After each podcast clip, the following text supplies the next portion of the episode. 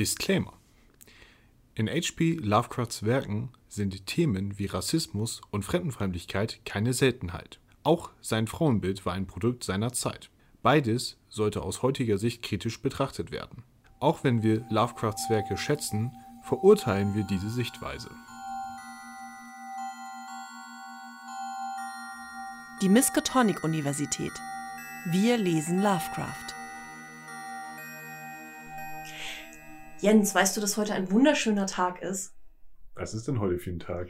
Heute ist ein Tag, an dem wir eine Sonderfolge machen. Also nicht in die Bibliothek gehen und nicht ins Kaminzimmer gehen, sondern direkt in unseren Gemeinschaftsraum. Und weißt du, was da steht? Dass ich keine Hausaufgaben machen muss? Nein, in unserem Gemeinschaftsraum steht eine große Kanne Tee. Jens, ah. my dear, würdest du mir bitte ein Tässchen Tee einschenken? Jetzt direkt, vorab. Oh. Ganz am Gott. Anfang. Ganz am Anfang. Totale Eskalation. Ich, ich weiß nicht, ob ich damit so klarkomme. Ich mochte die Struktur. Ja, unsere ZuhörerInnen mögen die Struktur auch, aber es ist eine Special, Special, Special Folge. Und da ist halt alles anders. Hahaha. Triumph. Ja, wie ihr schon hört, ähm, gibt heute nicht unsere gewohnte Struktur. Trotzdem ein kleines Vorweg, bevor wir in unser großes Thema starten. Ich bin ähm, von mehreren von unseren ZuhörerInnen darauf aufmerksam geworden, dass sie es toll finden würden, wenn wir in unsere Folgen Kapitelmarker machen, damit man zwischen den einzelnen Kapiteln springen kann, was bei unserer Struktur, haha, Überleitungskatja, ja, ja auch äh, Sinn macht. Ähm, und äh, das habe ich getan war gar kein Problem. Es hat nicht wehgetan. es ist tatsächlich sogar ziemlich einfach. Es kann ich allerdings nicht bei Spotify machen, sondern nur bei unseren YouTube-Videos. Also wer uns mit äh, Kapitelmarkern hören will, sprich also zum Beispiel, wow, er hat unser Kaminzimmer-Beitrag so toll gefunden, den will er sich nochmal anhören, dann kann er da über das Kapitel da einfach hinspringen oder ich will mir nochmal schnell anhören, was sie bei Dagon für Rollenspielideen hatten, dann springe ich da einfach da in das Kapitel. Das ist jetzt möglich. Hm, ist natürlich sehr praktisch ja. im Nachhinein. Service für unsere ZuhörerInnen. Wunsch erfüllt. Sehr schön. Und äh, dann wollte ich mich nochmal bedanken.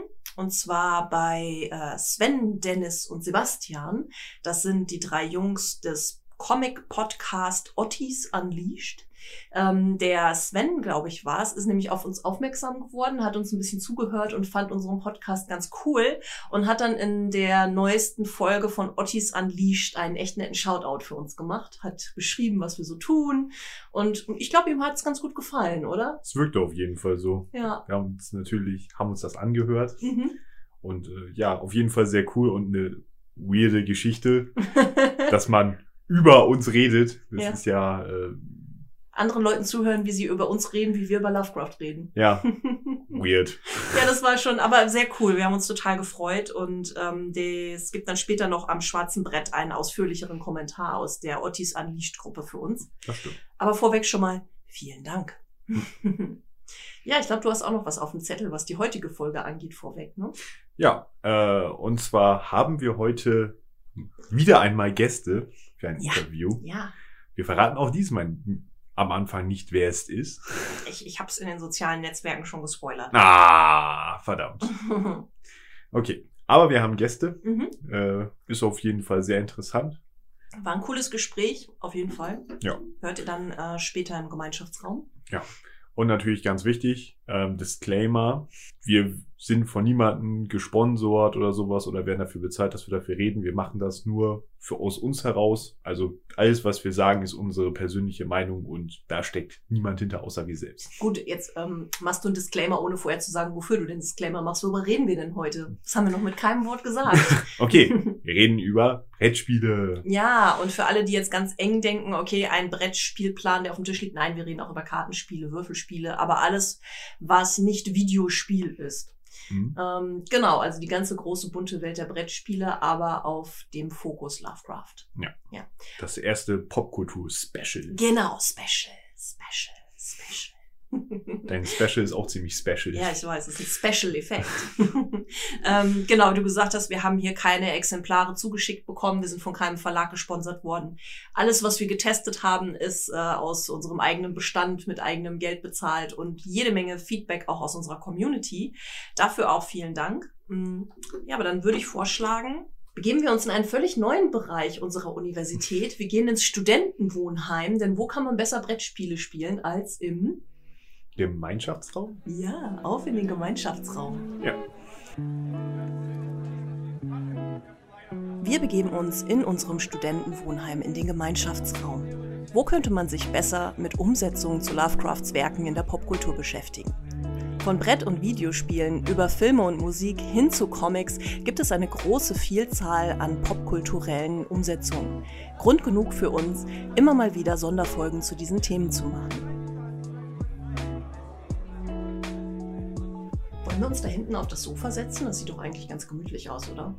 Ja, aber ich glaube, ich hole noch mal eben den Tisch ran, damit wir auch die ganzen Spiele dann noch aufbauen können. Oh ja, den babylonischen Berg der Spiele. Ja, er ist wirklich gigantisch. Ja, auf jeden Fall. Also wir haben recherchiert und gespielt und oh mein Gott, waren das viele Spiele.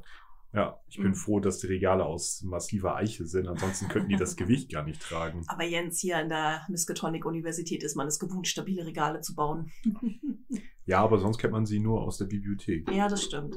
Aber Dr. Armitage hat heute frei. Ich glaube, der ist irgendwo in der Studentenkneipe versackt und freut sich, dass wir uns heute mit was anderem beschäftigen als mit Mythostexten, wo er immer hinter uns sitzen und auf uns aufpassen muss. Vielleicht ist auch nie Traumlande entschwunden. Oh, oh, oh. Meinst du mit Dr. Fenton zusammen? Wer weiß schon. Aber warum machen wir ein Special zu Brettspielen, Katja? Ja, das liegt ja einfach daran, dass wir schon während unserer letzten Folgen immer wieder gemerkt haben, wenn wir in diese Bereiche kommen in der Umsetzung zu Popkultur, kann man so viel erzählen. Und wir haben ja eh schon immer Überlänge in unseren Folgen, dass wir gesagt haben, das geht nicht. Wir möchten dem gerecht werden und unsere Folgen aber auch nicht sprengen. Also haben wir gesagt, wir picken einzelne Themen und machen dazu Sonderfolgen. Also es stehen ja, wie im, äh, in der Einleitung schon gesagt, mehrere Themen an. Videospiele, Filme, Musik, Comics. Es gibt so viel, wo Lovecraft mittlerweile Einzug gehalten hat. Und wir haben einfach Brettspiele am Anfang gepickt, weil ich Brettspiele geil finde. A, das und B, es ist auch gut, jetzt nicht mit so einem großen Block wie seinem Rassismus und sowas anzufangen, Sonderfolgenmäßig. Oh ja, stimmt, weil die Sonderfolge Rassismus steht ja auch noch an. Ja, Mhm. ähm, das ist ja noch der, der große Elefant im Raum. Ja, Aber erstmal ja. laufen wir noch drum herum. Oder die, oder die Sonderfolge zu seinen Arbeiten mit anderen Autoren zusammen. Oder die Sonderfolge zu seinen Briefwechseln. Oder die Sonderfolge zu seinen Gedichten. Oder die Sonderfolge zu seinen wissenschaftlichen Arbeiten. Oder bla bla bla bla. Die Sonderfolge der Sonderfolge. Ja, genau. Eine Übersicht, was wir alles für Sonderfolgen haben in einer Sonderfolge. oh mein Gott. Also ihr seht, unseren Podcast gibt's bestimmt noch ein bisschen länger. Ist doch gut. Ja. Obwohl ja einer unserer Zuhörer schon gesagt hat, wir sollen jetzt wöchentlich erscheinen, damit wir irgendwann mal durch sind. Vergiss es. Also, ne, man muss ja ganz klar sagen, nein. naja, es gibt ja ein Aber. Ja, stimmt. Ich So, hab, sollten wir, sollten wir von unserem Podcast mal irgendwann leben können, also wenn wir so mega Werbepartner kriegen würden oder unsere Community uns mega sponsert, also wenn wir nicht mehr arbeiten gehen müssen, dann machen wir das Ding wöchentlich. ja, ist ein Ziel in weiter Ferne. Ich Dort hinten auf dem Berg des Wahnsinns. Oh ja, ich sehe es im Ja. fernen Kadaff. Ja. Sehr schön. Aber wir schweifen ab. Wir haben nicht viel Zeit. Wir haben viel auf dem Zettel, wie immer. Das stimmt. Also, wir machen es bei Popkultur, weil super viel dazu und wir wollen dem gerecht werden. Ähm, wir haben uns im Vorfeld auf verschiedenen Weisen diesem Thema genähert. A, habe ich einige Spiele und spiele auch schon seit längerem einige dieser Spiele. Verrückt. Persönliche Erfahrung. Ja. B. B habe ich zum Beispiel bei der Deutschen Lovecraft Gesellschaft eine ganze Unterrubrik zu diesem Thema gefunden. Sehr geil. Also da hast du einen kompletten Forumsbeitrag, äh, nein, ein komplettes Forumskapitel zu dem Thema Brettspiele und Kartenspiele. Hm. Was nicht schlecht ist, weil sie haben äh, sowohl Links zu verschiedenen Verlagen als auch eigene Erfahrungen damit reingebracht. Das ist tatsächlich ganz cool. Das ist natürlich sehr interessant. Ich weiß jetzt nicht, wie sehr die Experten sind. Auf jeden Fall, jeder, der in die Lovecraft-Gesellschaft eintritt, ist ja auf jeden Fall schon sehr interessiert und dass es auch so Brettspieler sind, Mhm. finde ich sehr cool. Ja, also sind Brettspieler, sind Rollenspieler, Videospieler, also die ganzen Themen werden bedient im Forum. Es ist Sehr ganz cool. Sehr cool, ja. Ähm, dann ähm, C wie Community haben wir natürlich auch unsere Community gefragt und ähm, über Facebook und Instagram einige Rückmeldungen bekommen. Da gilt mein besonderer Dank zum Beispiel Matthias Engel für ein sehr ausführliches Feedback. Das werdet ihr nachher merken. Bei ganz vielen einzelnen Spielen werde ich Matthias dann wieder zitieren mit seinen Einschätzungen und Meinungen zu den Spielen. Also der scheint ein großer Boardgame-Geek zu sein. Hm. Genau, was mich dann schon zu D verschiedene Portale im Internet führt. Mm, Ich habe da zum Beispiel bei Boardgame Geek geguckt und ich glaube, du hast auch eine ganz coole Seite gefunden. Ne? Genau. äh, Ich habe mich ein bisschen schlau gelesen, was gibt's eigentlich so. Und da bin ich auf die Seite abenteuerbrettspiel.de gestoßen, wo Mhm. es halt eine coole Liste gab, wo dann erstmal ein paar Spiele vorgestellt wurden und wie so ankommen sind und auch mit Community Rating, wie die Leute es fanden. Mhm. Sehr, sehr cool auf jeden Fall. Ja, das gibt's bei Boardgame Geek auch. Ähm, da wird geratet und es wird gut vorgestellt. Es gibt Bilder auch zu dem Spiel, dass man reingucken kann. Und äh, Lovecraft-Spiele sind so beliebt und zahlreich, dass es da einen eigenen Thread gibt, ein eigenes Such, ähm, eine eigene Suchfunktion. Und zwar bei Theme Cthulhu Mythos, Boardgame Geek ist auf Englisch. Unter Theme Cthulhu Mythos findet man über 500 Treffer. ich meine, eine komplette Seite sind erstmal die ganzen Erweiterungen von Arkham Horror und so, aber es ist trotzdem echt viel zwischen. Also, äh, wer mal gucken will, was fehlt mir in meiner großen Sammlung noch, ist da auf jeden Fall gut aufgehoben. genau, also das ist so. Und, ach ja, und wir haben natürlich noch eh als weitere Quelle den Spielspaß in Bremerhaven mit Uwe und Cora, unsere Gäste. Ha, jetzt habe ich's verraten. Oh, Ja. das ist sowieso schon. Ja, ich habe es ja eh schon überall verraten, Ja. weil wir ja auch wollten, dass unsere ZuhörerInnen die Gelegenheit haben, sich das Video auf Instagram live anzugucken. Ja. Ähm, genau, da kommen wir später drauf. So viel also zu, wie haben wir uns auf diese Folge vorbereitet? Hm. Wir haben gespielt, gelesen und gequatscht. wir wollen ja jetzt nicht einfach einen Riesenhaufen Spiele unkontrolliert rausblabbeln, oder Jens? Wir haben uns ja schon was überlegt, wie wir das machen. Genau. Also wir haben uns eine Struktur überlegt, verschiedene Kategorien. Wir haben die Kategorie Kartenspiele. Mhm. Dann gehen wir weiter zu den Familienspielen. Mhm. Partyspiele mit Cthulhu. Das wird sicherlich total Das wird großartig. Knaller. Kosmischer Großartig. Knaller. Ja. Dann die Brettspiele. Genau, und die Brettspiele haben wir unterteilt, weil das einfach ja eine riesige Menge ist. Ähm, Brettspiele allgemein haben wir gesagt. Dann äh, haben wir gesagt, okay, Brettspiele, die umfangreicher, komplexer sind, die haben wir zu den Kennerspielen zusammengefasst, eine Rubrik, die es ja auch durchaus in der Spielewelt gibt. Und dann gibt's ja noch einen Sonderfall bei Brettspielen, ne? Genau. Und zwar kümmern wir uns noch um ein bisschen Tabletop. Aufmerksame Podcast-ZuhörerInnen wissen, dass auch Lovecraft in Anführungszeichen ein Tabletop-Fan war in seiner Kindheit. Hm, hatten wir schon mal. Ich weiß nur Mhm. nicht mehr in welcher Folge. Ich versuche mich gerade, ich glaube, es war das Grab. Oh, das kann sein. Bin mir aber nicht sicher. Hört Ja. einfach noch mal alle Folgen durch. Ja, Dann, vor, vor, vorsichtshalber. Und schreibt es dann in die Kommentare. Genau, und am besten die ganzen Folgen mal am Stück hören, das freut den Algorithmus. genau, also Struktur haben wir uns überlegt, damit wir das für euch ein bisschen vorsortieren können. Ich mache dann natürlich auch bei YouTube an dieser Stelle wieder Kapitelmarker. Das heißt, wer ja nochmal im Nachhinein sich alle Brettspiele anhören will, kann dann einfach dahin springen. Gut. Starten wir mit Kategorie 1. Kartenspiele. Sehr schön. Oh mein Gott, du könntest nicht Stadionsprecher werden. Wenn ich mich nicht so verhaspeln würde. Die ersten, die wir uns da direkt anschauen, ähm, sind so eine Rubrik, die mir aufgefallen ist, dass es ziemlich viele Adaptionen schon bekannter Spiele gibt, wo einfach das Cthulhu-Label oben drauf gepackt wird. Ähm, ich glaube, da hast du direkt äh, einen prominenten, einen sehr prominenten Vertreter. Was? Ein, ein Kartenspiel, das es in so vielen verschiedenen Ausprägungen schon gibt, dass es nur noch von Uwes und Coras Liebling Flachs, glaube ich, übertrumpft wird. Und zwar gibt es ein Munchkin Cthulhu. Natürlich gibt es das. Natürlich gibt es das. Genauso wie es von allem anderen eins gibt. Ja, äh, für die wenigen unter euch, die Munchkin nicht kennen, wie funktioniert denn das, Jens? Ähm, Munchkin ist ein Spiel, was man ab drei Personen aufwärts spielt. Mhm. Ähm, mit unterschiedlichen Erweiterungen gehen die Spielerzahlen ins Astronomische und auch die Spieldauer. Also könnte man es auch in Anführungszeichen unter Partyspiele einordnen. Ja, zum gewissen Grad schon. Ähm, sehr schön fand ich auch die Spielzeitangabe eine Stunde bis unendlich. Durchaus. Durchaus berechtigt. Ähm, letztendlich geht es darum, man erkundet so von der Grundmechanik her sozusagen einen Dungeon. Äh, dort tauchen Monster auf, die man bekämpfen muss. Und äh, das Spiel ist jetzt nicht wirklich total kooperativ, sondern ähm, Es kann Ne, sein, es genau. kann auch nicht sein. es, ne, es wird random, wird ein Monster gezogen und wenn das Monster halt viel zu stark für dich ist, hast du halt echt ein Problem. Dann Und dann, musst, und dann musst du deine Mitspieler fragen, ob sie dir helfen. Und wenn du denen ein Dorn im Auge warst und dann denen auch nie geholfen hast, kann die halt sagen, viel Spaß. oder, oder sie sagen, ja klar, ich helfe dir, aber ich krieg alle Lootkarten hinterher und du stehst nackig da. Genau, solche Geschichten. Mhm. Da kommen wir auch noch zum elementaren Punkt. Bei Munchkin baut man sich praktisch einen Charakter und der verändert sich. Man bekommt Rassekarten im Sinne von ne, das klassische Fantasy Munchkin. Wird man ein Zwerg oder ein Elf. In diesem Fall kannst du ein Kultist sein oder ein Detektiv sein. Genau, solche Sachen. Dann gibt's halt Ausrüstungsgegenstände, Mhm. ne, Waffen verschiedenster Art und Weise, Amulette, Rüstung, was es nicht alles gibt. Ja. Und was sehr, sehr wichtig ist, Munchkin nimmt das alles mit einem sehr, sehr großen Augenzwinkern auf. Und einem sehr, sehr schrägen Humor. Ja, also ähm, es gibt eine Karte mit äh, 3001 Org. Ja, und da steht drunter, äh, du bist tot, tot, tot, weil Genau. du kannst nichts gegen diese Karte tun. genau. Obwohl me- meine Lieblingswaffe ist immer noch die Käsereibe des Friedens. Ich liebe sie. Großartig. Also das ist im klassischen Munchkin. Bei Munchkin Cthulhu gibt es natürlich jede Menge auf Cthulhu bezogene Scherzkarten. Also Fans und Insider ähm, des Lovecraft-Universums werden da kein trockenes Auge behalten, wenn sie spielen. Das glaube ich auch. Genau.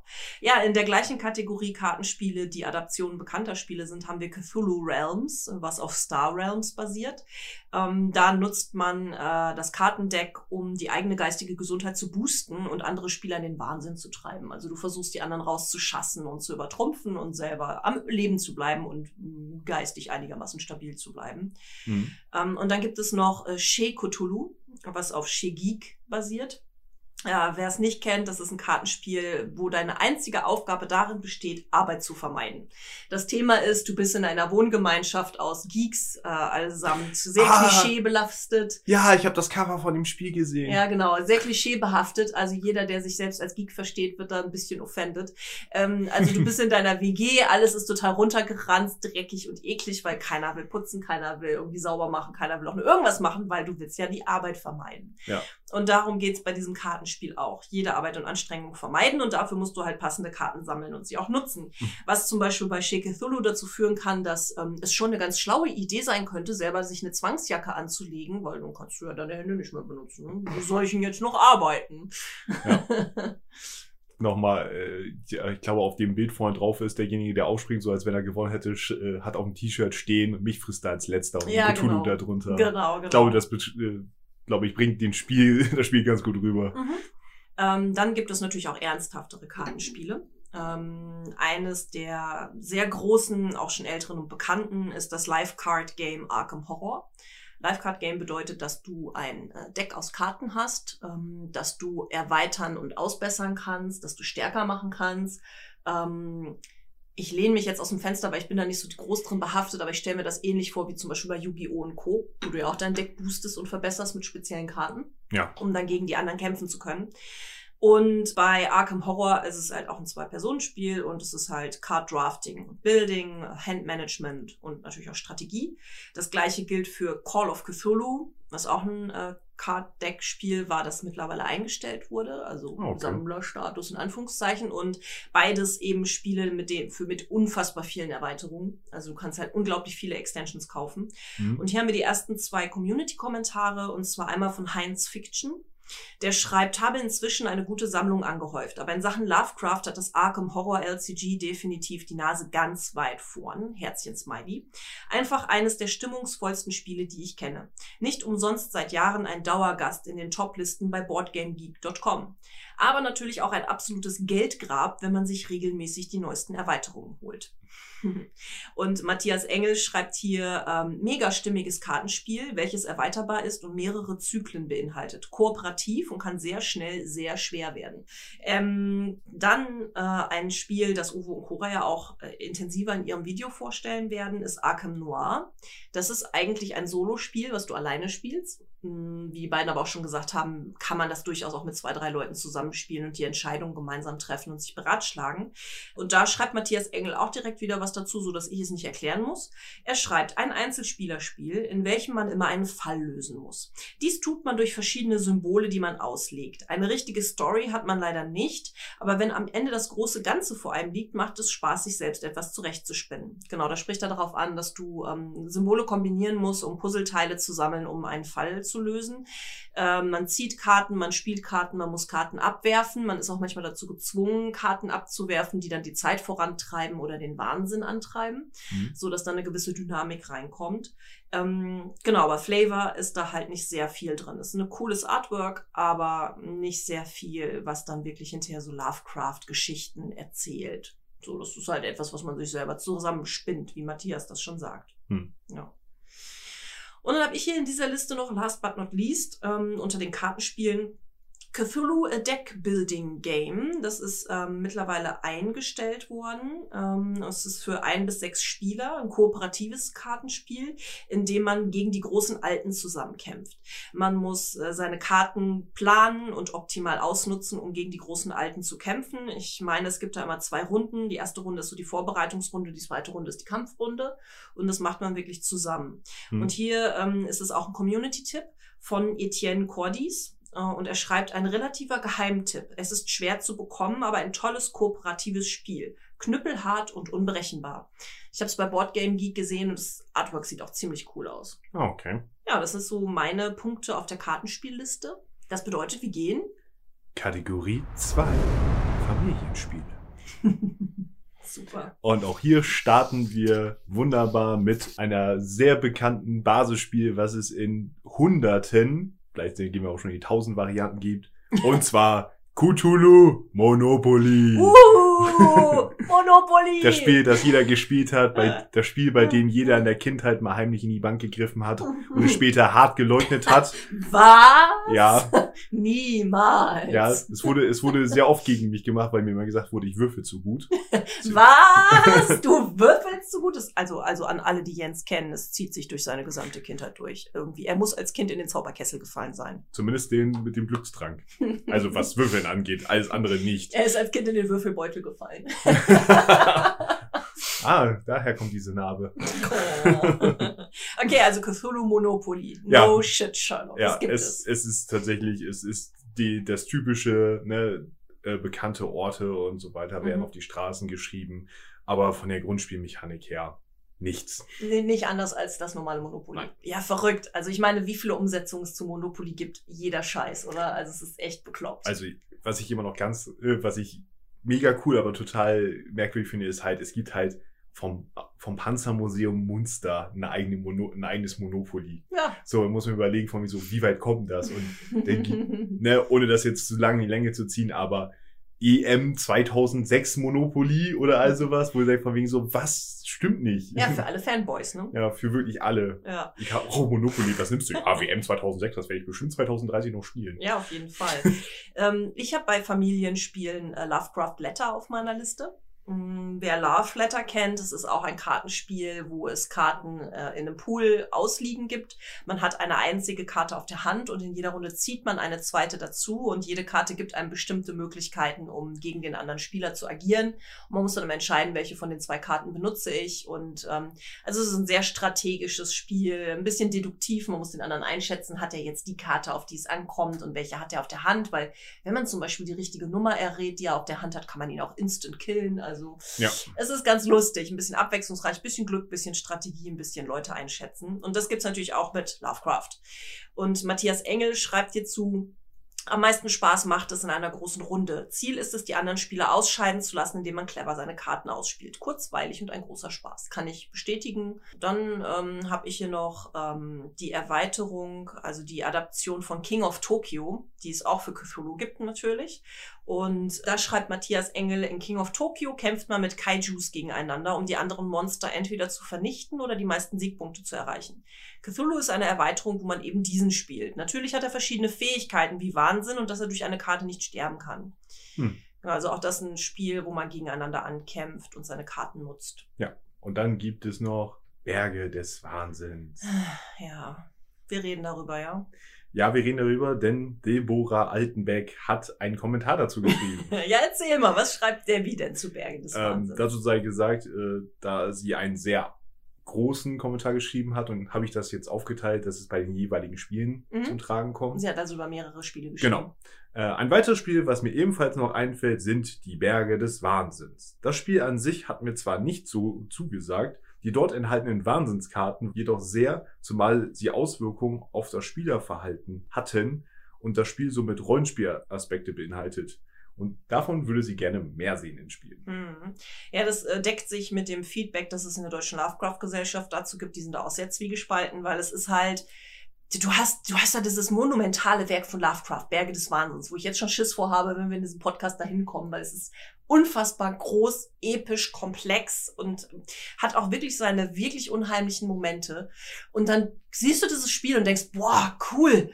Und es ist, äh, es hat einen Grund, warum es unter Fam Familienspiele jetzt hier läuft. Es Denn ist, es ist eher seicht. Es ist seicht, es ist simpel.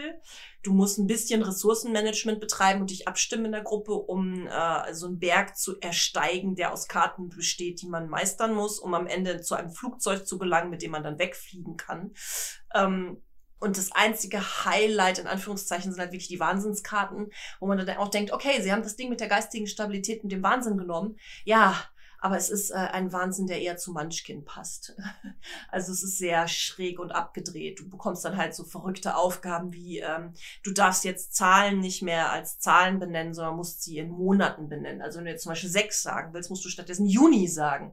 Und die anderen gucken dich erstmal schräg an, wenn du sagst, also ich habe Juni-Karten hier, die äh, passen würden. Und dann müssen sie erstmal verstehen, warum du das so tust. Oder was, ich glaube, Cora war es gesagt hat, man muss andere Leute anfassen, damit ja, man, damit man darf. reden darf. Ja, so, touch me. Ja, du Und, darfst. Genau. Also wenn man wirklich sagt, okay, ich, ich, ich platziere dieses Spiel nicht in der Rubrik Lovecraft-Spiel, sondern ich nehme es einfach nur für seine Mechanik und für diese lustigen Karten. Dann ist es halt ein ganz nettes Familienspiel, mal so ein bisschen zur Abwechslung, wobei ich da immer eher Dungeon Fighter empfehlen würde, weil es witziger ist. Hm. Ähm, und ansonsten, äh. Heinz Fiction hat uns da auch ein Feedback zu geben, gegeben und er sagt, darüber hinaus habe ich hier noch die Berge des Wahnsinns im Schrank, was aber doch eher in Richtung Partyspiel als schauriges Story-Game geht. Ja, also er wird sogar noch eine Kategorie weiter Richtung Partyspiele schieben. Hm. Also ziehen wir das so mal mit in die Partyspiele als perfekte Überleitung, denn jetzt kommt die Kategorie. Kategorie 3. Partyspiele. ja, da gibt's natürlich nicht so viel. Wer noch ein paar Partyspiele mit Lovecraft-Thema kennt, kann es gerne unter diesem Video noch ergänzen. Ich habe zwei gefunden, und zwar beide auf Englisch. Are You the Cultist? Und Arkham Knights. Und beide sind äh, Kartenspiele, die auf Werwolf basieren. Also ein so ein deduzierendes Spiel mit verschiedenen Rollen, die die Spieler einnehmen. Und man muss dann rausfinden, wer ist der Kultist. Wie heißt nochmal die Werwölfe vom Finsterwald? Oder ja, genau. Und das gibt's auch einfach nur als One Night Ultimate Werewolf gibt's da zum Beispiel ah, okay. auch. Also es gibt verschiedenste Ausprägungen dieses Prinzips, dass du in einer Runde sitzt, jeder eine Rolle geheim kriegt und man dann sich gegenseitig davon überzeugen muss, dass man selber ja wirklich der ganz harmlose kleine arme Dorfbewohner ist und Jens ist der Werwolf. Weil guck mal, wie er jetzt so ganz unschuldig tut, aber ich sehe dieses leise Schmunzeln in seinem Mundwinkel. Ja, genau das Schmunzeln. Und so versucht man sich dann gegenseitig irgendwie Hinweise zu entlocken, wer denn jetzt hier bitteschön der Werwolf oder der Kultist ist. Hm. Ja, mehr habe ich zu Partyspielen aber auch nicht gefunden. Deswegen können wir jetzt nahtlos übergehen zu Kategorie 4. Brettspiele. Was hast denn du da auf dem Zettel? Eine ganze Menge. Jetzt kommen die Kategorien, die wirklich umfangreich werden. Oh, dann schenk mir doch mal eben noch ein Tässchen Tee ein, wenn jetzt so viel von dir kommt. Ja. Ja, gut. Darfst mich auch gerne. Einmal darfst du dazwischen grätschen. ein, einmal? Ja. Wow. Naja. Außer natürlich, du hast natürlich äh, Kommentare, die darauf anspielen. Ähm, fangen wir an mit eine Studie in Smaragdgrün. Mhm. Ist ein interessanter Misch es nimmt nämlich die Werke von Lovecraft zusammen mit den Werken von Neil Gaiman, der Autor von Sherlock Holmes. Ja, nicht, nicht Arthur Conan Doyle, der Autor von Sherlock Holmes. Ja, aber Neil Gaiman hat Geschichten in der Welt von Sherlock Holmes geschrieben. Ja. Das ist, glaube ich, die bessere. Ich wollte gerade sagen, äh, ja, wenn du sagst, der Autor von Sherlock Holmes, ja. ist das Arthur Conan Doyle. Ja, my bad. Ähm, und zwar ähm, wird der, diese Welt ein bisschen weiter gesponnen. Wir sind im 19. Jahrhundert und äh, die großen Alten sind tatsächlich bereits erwacht und re regieren über die Welt. Oha. Und wird ein Brett aufgebaut, in dem es verschiedene Städte gibt, hauptsächlich europäische Städte, aber auch zum Beispiel Kairo ist dabei. Und man bekommt einen geheimen Auftrag zugeteilt, den man nicht preisgeben darf. Entweder ist man ein Loyalist und muss dafür sorgen, dass entsprechend die Alten an der Macht bleiben oder man ist ein Rebell. Es gibt noch ein wunderbares anderes Wort, wie sie eigentlich heißen, und das vermeide ich, weil ich es immer verhaue. Restaurationist. Und die wiederum versuchen, möglichst viele von den Alten zu töten, um damit das Spiel zu gewinnen. Ist ein Spiel, wo man ein bisschen Ressourcenmanagement machen muss. Man hat seine Spione, man hat seine Einflusspunkte, man versucht sich Karten zu holen mit Hilfe dieser äh, Einflusspunkte und Spione. Mhm. Versucht die auf die Hand zu kriegen, um praktisch mehr Aktionen zu machen. Und so baut man sich dann nach und nach ein Deck zusammen.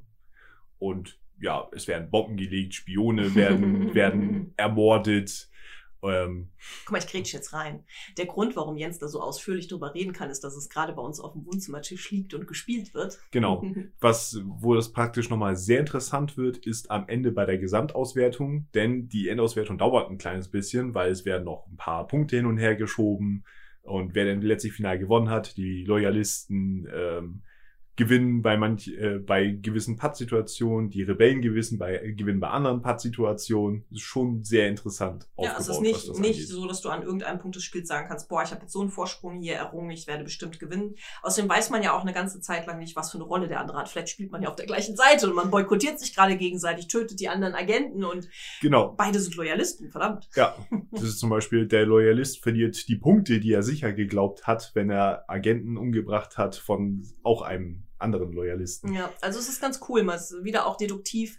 Warum macht der andere jetzt gerade diese Spielzüge? In welche Rolle könnte das eher passen? Zum Beispiel spielst du gerade auf eine gewisse Strategie, wo ich vermute, was du für eine Rolle hast.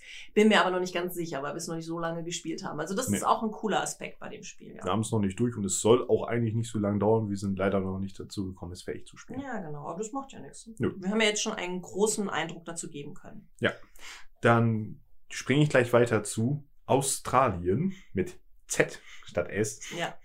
Ist vom gleichen Verlag, spielt tatsächlich in der gleichen Welt wie eine Studie in Smaragdgrün. Ja, das wusste ich gar nicht. Ne, ist auch äh, beide vom Schwerkraft Verlag und das ist eher ein Strategie- und Aufbauspiel. Man ist in Australien, man startet in einem Hafen und baut eine Eisenbahnstrecke hinein, um äh, Orte miteinander zu verbinden.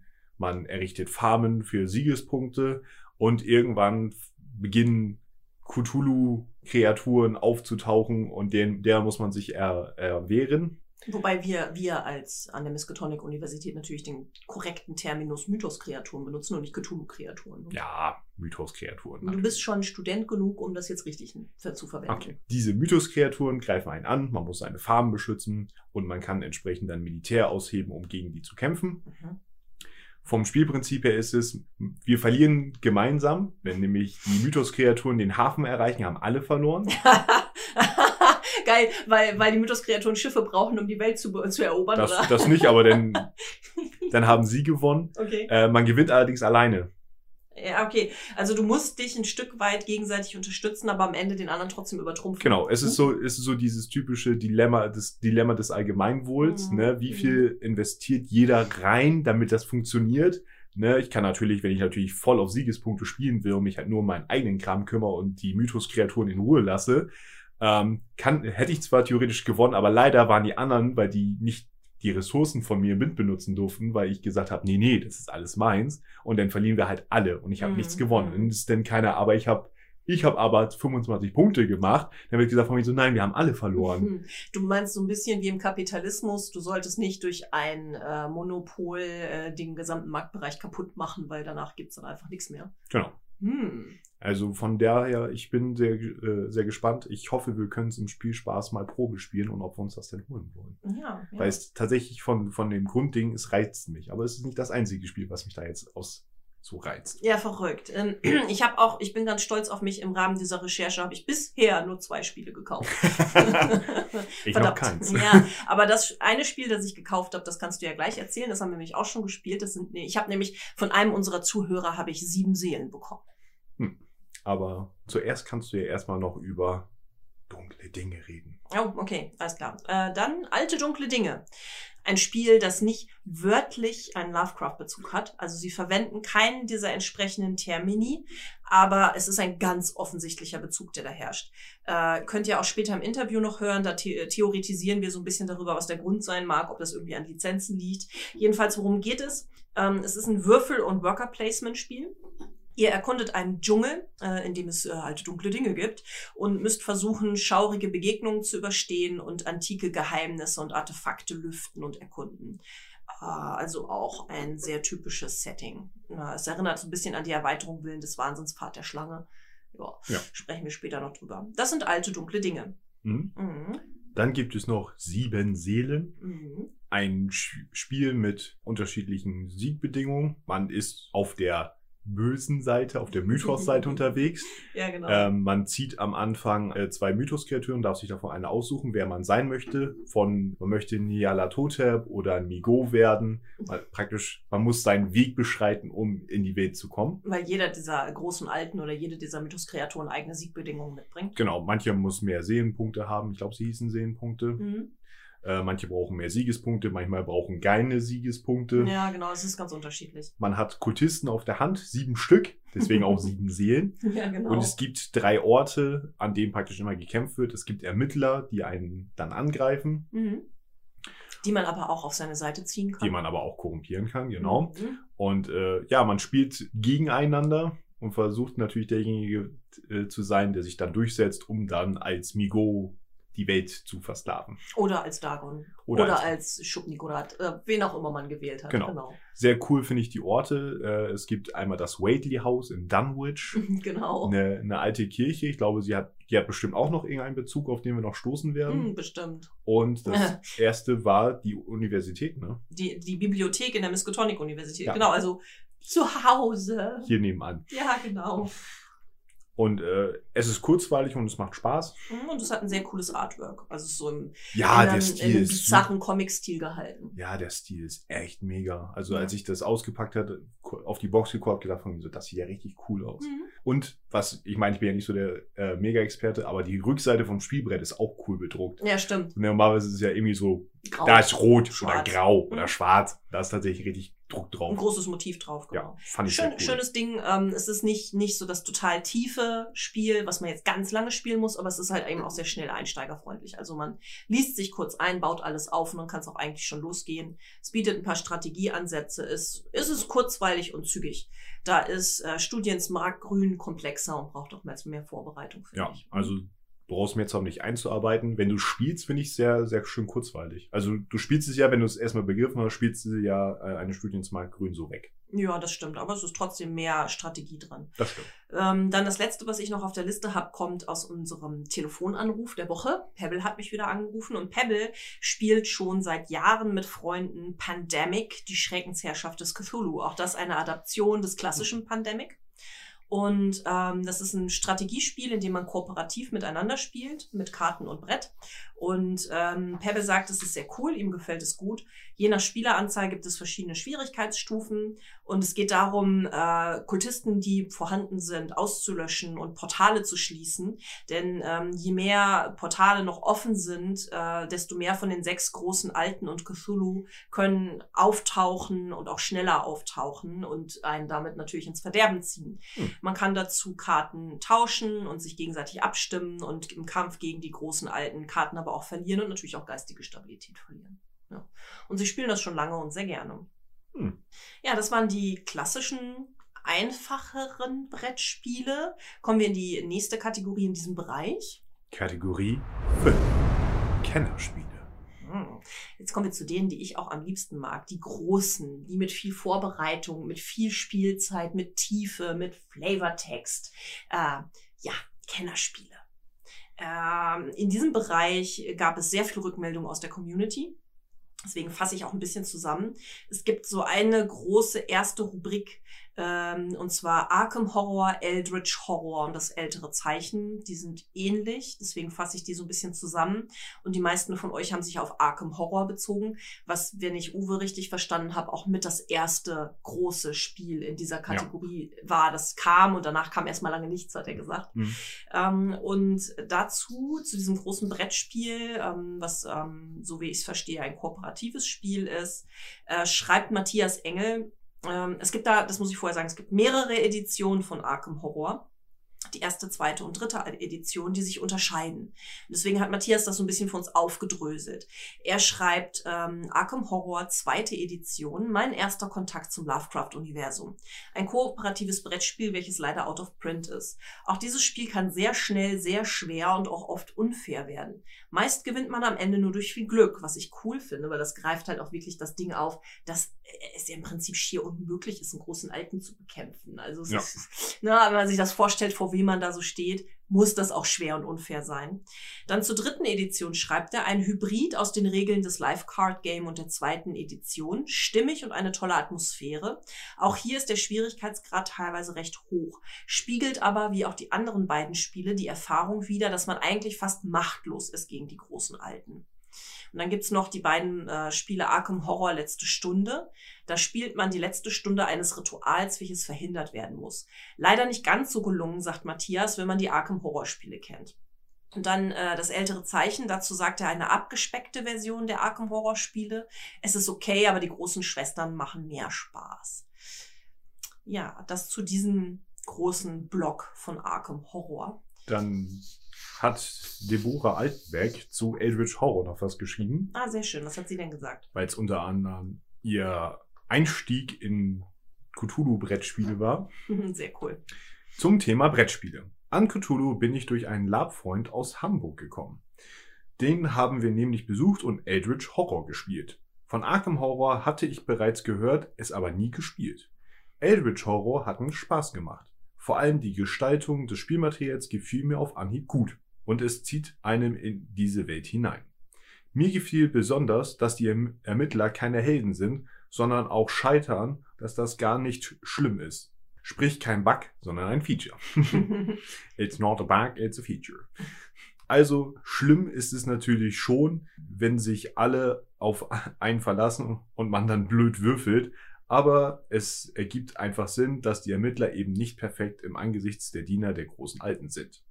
Ja, aber guck mal, das ist ja dann auch wieder, ne, also sowohl ähm, Debbie als auch äh, Matthias sind dann also über Arkham Horror oder Eldritch Horror in diese Welt reingekommen. Also es sind wirklich so mit die Urgesteine dieser Brettspiele. Ähm, ein weiteres Urgestein in der ersten Edition und jetzt gerade auch sehr erfolgreich in der zweiten Edition sind ja die Willen des Wahnsinns. Ne? Etwas, was ich hier auch stehen habe, bis auf eine Erweiterung habe ich sie alle. und es ist mein Lieblingsspiel und trotzdem überlasse ich es Jens darüber zu erzählen. Vielleicht auch, damit es nicht ganz so Fanboy eingefärbt ist, wenn ich da jetzt drüber rede. Ja.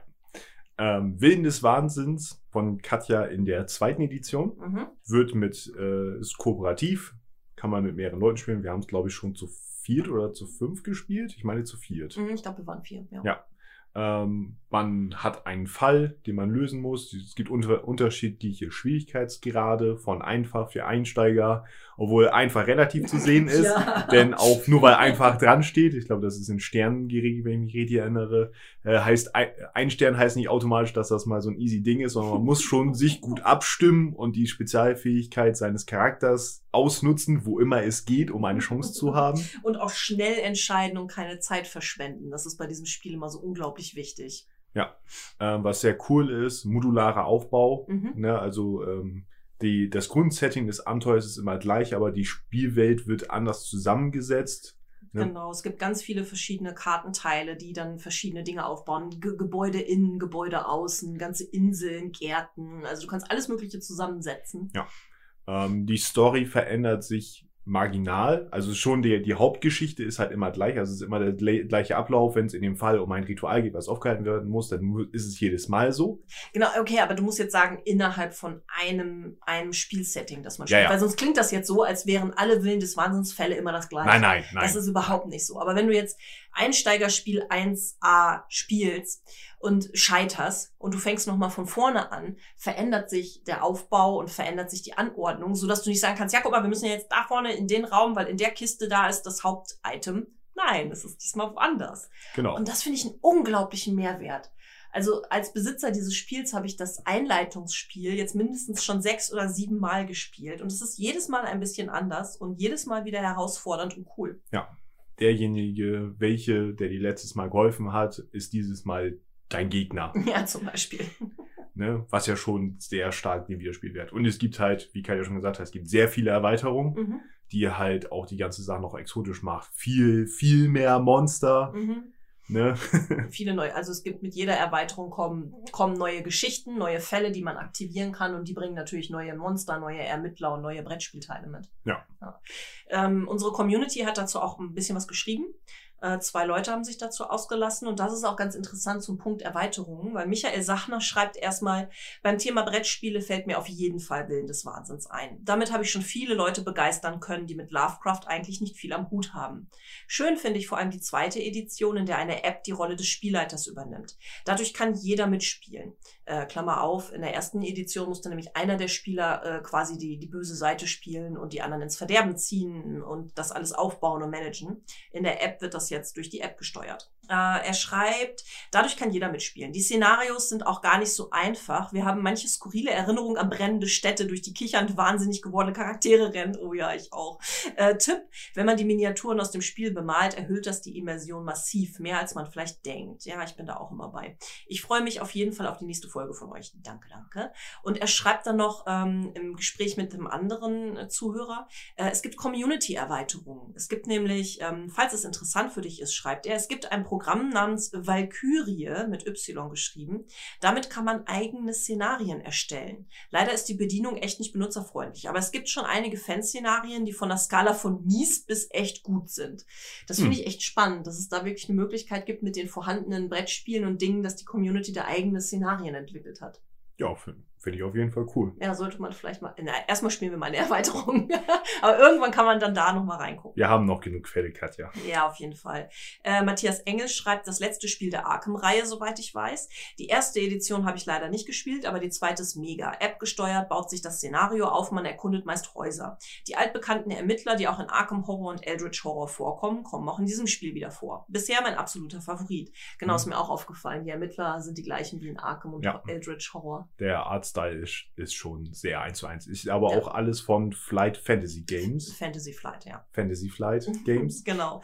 Ja, und das sagt ja auch Matthias, dass es das letzte Spiel in dieser Arkham-Reihe ist. Also, dass diese Reihe sich so weiter aufgebaut und entwickelt hat Ja. und Willen des Wahnsinns da jetzt mitsteht. Ja, aber nicht jedem gefällt die App-Unterstützung. Ja, stimmt. Denn äh, Deborah Altenbeck, die zweite Edition mit App-Unterstützung, gefällt mir hingegen gar nicht und würde es auch nicht empfehlen. Der Blick ist viel zu stark auf den Bildschirm fokussiert und dann gibt es noch nicht einmal sämtliche Texte als stimmungsvolle Audiofassung, wie zum Beispiel richtig toll bei Gloomhaven von Forteller, Mhm. sondern, wenn ich mich recht erinnere, nur die Einleitung. Ja, das stimmt. Nur die Einleitung wird vorgelesen, danach muss man selber dann immer alles vorlesen. Ja. Ich finde, die digitale Aufbereitung hat hier zu wenig Mehrwert und stört eher den Spielfluss, als dass es das Spiel verbessert. Hm. Ja, es ist auch eine Meinung. Also ich finde es ganz praktisch, dass man zum Beispiel, wenn Monster auftauchen, dann auch direkt anklicken kann, wie viele Lebenspunkte haben die noch. Man muss nicht eigene Counter irgendwie aufschreiben oder Pöppel daneben legen. Es wird schon viel einfacher gemacht, aber klar, man muss natürlich alles vorlesen. Musste man vorher aber wahrscheinlich auch. Gut, das hätte man in der App vielleicht machen können. Da haben sie wahrscheinlich Geld gespart. Vorleser sind teuer. Ja, vor allem auch wenn, äh, wenn verschiedene Leute verschiedene Namen, die hätten ja, konnten ja wahrscheinlich nicht einfach nur, damit es dann stimmungsvoll ist, einfach männliche Stimme 1, weibliche Stimme 1. Und das war's dann. Und die lesen dann einfach alles vor, einmal als, hi, hilf mir, du musst mir helfen. Und du, ich werde dich fertig machen, denn der große Lord Cthulhu wird auf die Erde niederkommen. Also ihr seht schon, Jens bewirbt sich gerade als Sprecher. Lieber nicht. Das will doch keiner hören. Sehr schön. Ähm, nach Willen des Wahnsinns habe ich noch auf der Liste Machina Arcana. Das habe ich deswegen mit auf die Liste genommen. Es gibt eine ältere Fassung, aber es gibt aktuell auch eine neue Auflage, die gerade durch den Kickstarter gelaufen ist, weil wohl sehr beliebt. Das ist ein kooperativer Dungeon Crawler im Steampunk-Setting, was ich gar nicht mal so uninteressant finde. Das Artwork sah spannend aus. Man erkundet eine unterirdische Anlage, lootet, findet Dinge und bekämpft Monster. Also ein klassisches Konzept.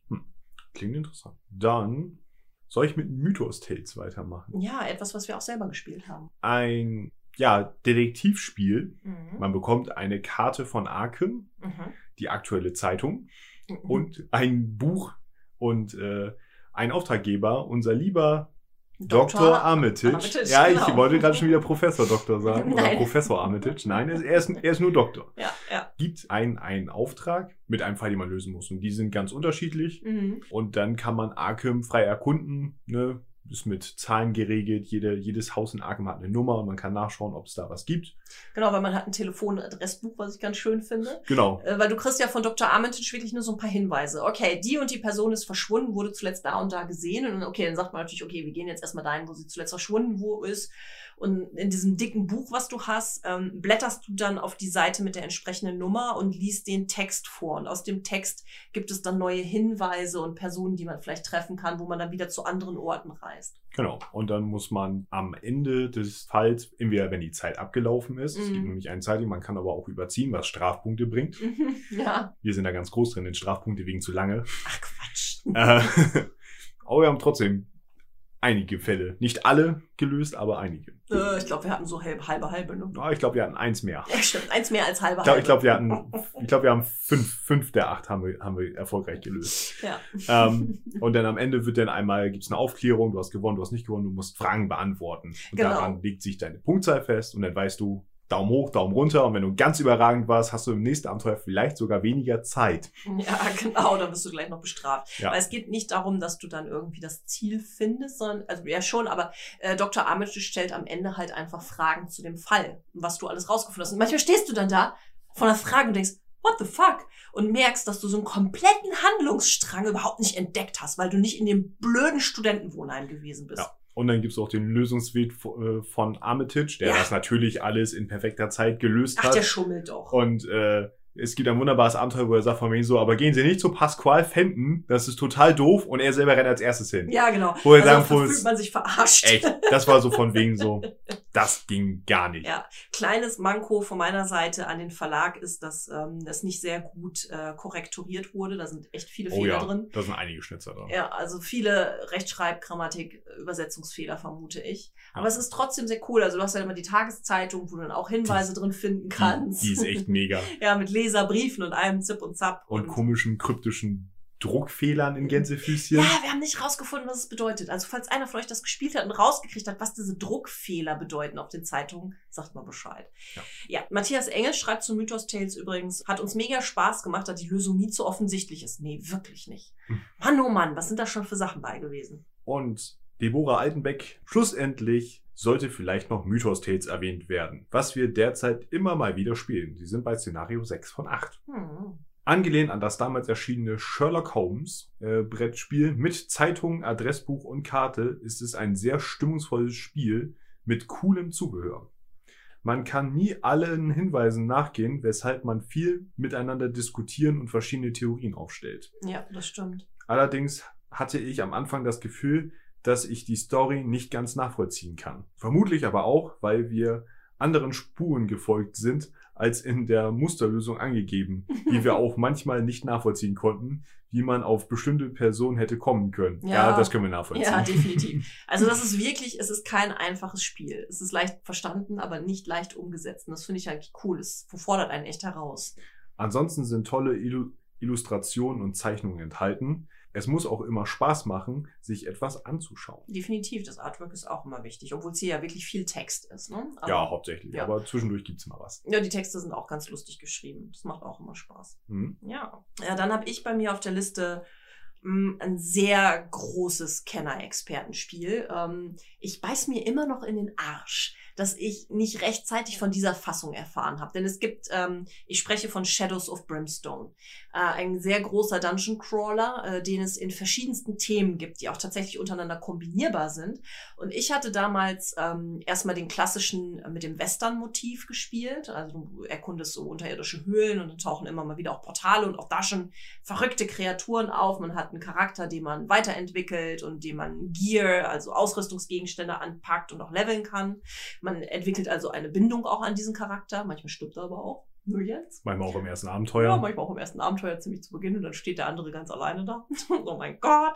Naja, jedenfalls habe ich dann bei Kickstarter begeistert die japanische Version mitgemacht, Forbidden Fortress, was dann halt so im äh, mittelalterlichen Japan spielt, mit Samurai und den ganzen coolen äh, Monstern auch aus der japanischen Mythologie, um dann so ein paar Wochen später festzustellen, schuh, es gibt das Ganze auch in Lovecraft.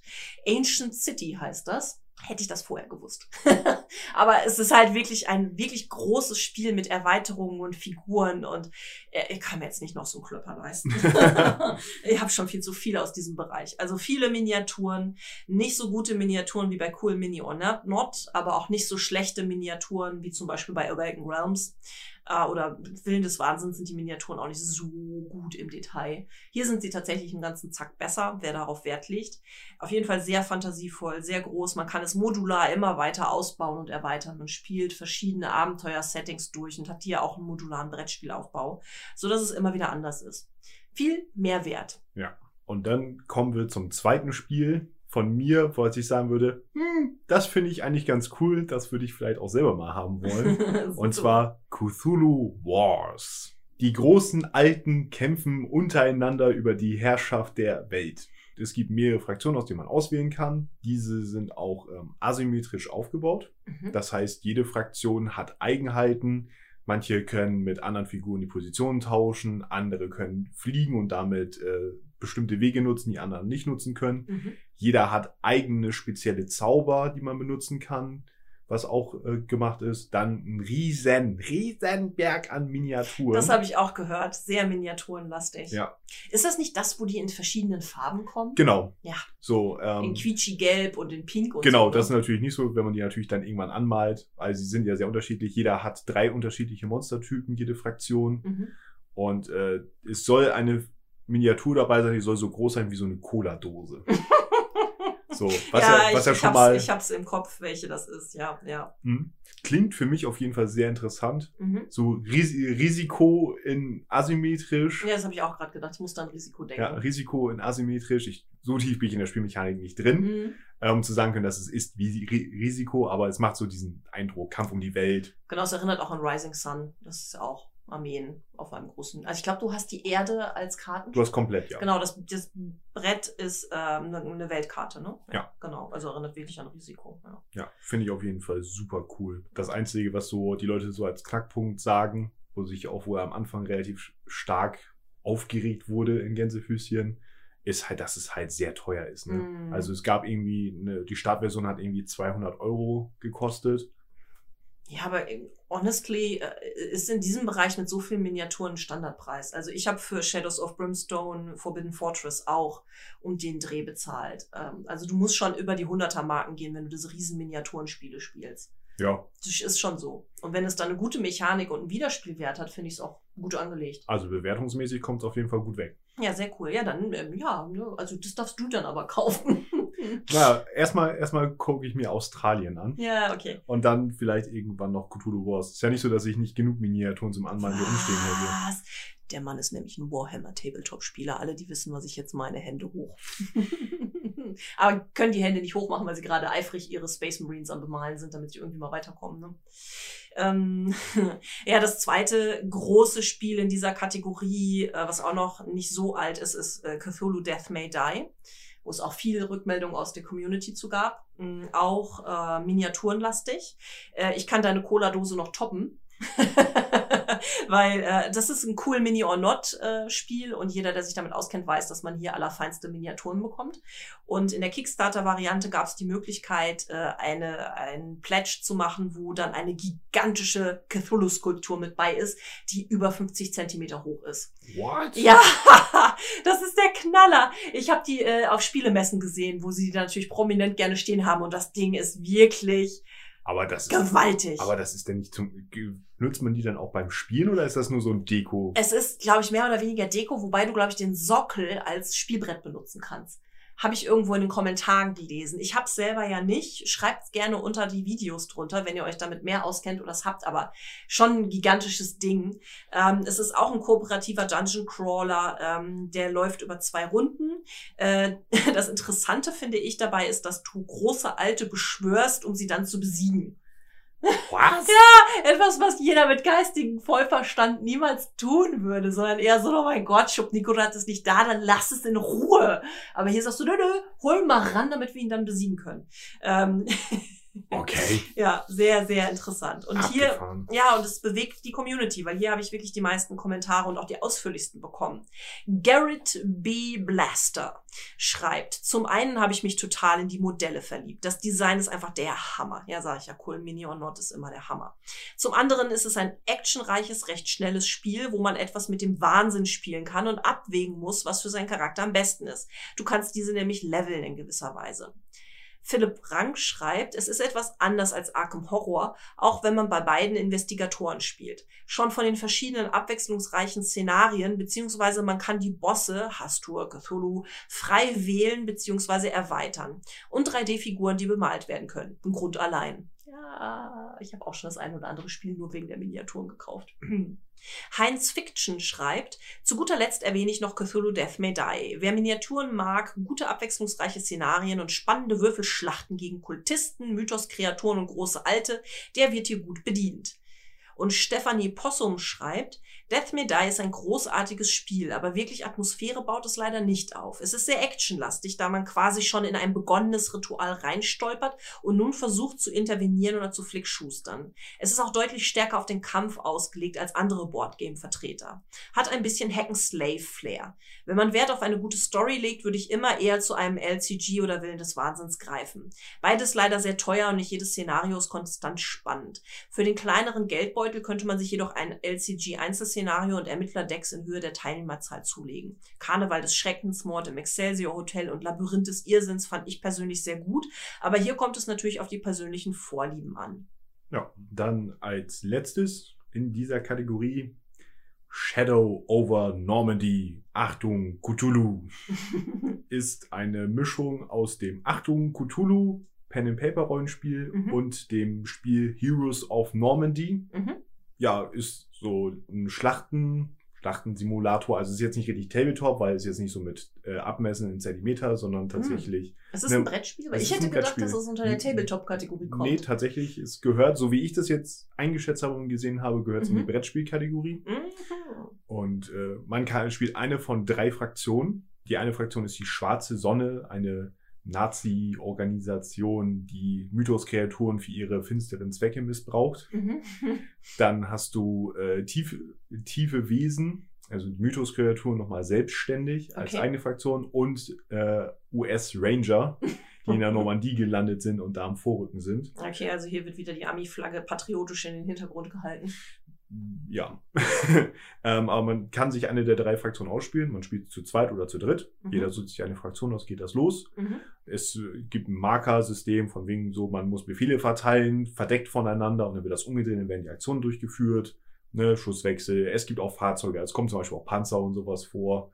Ne, also es ist schon sehr miniaturenlastig. in Also so ein Strategie-Worker-Placement-Spiel. Ja. Mhm. Hm? Ja, und wie ist das Artwork? Soweit eigentlich ganz cool.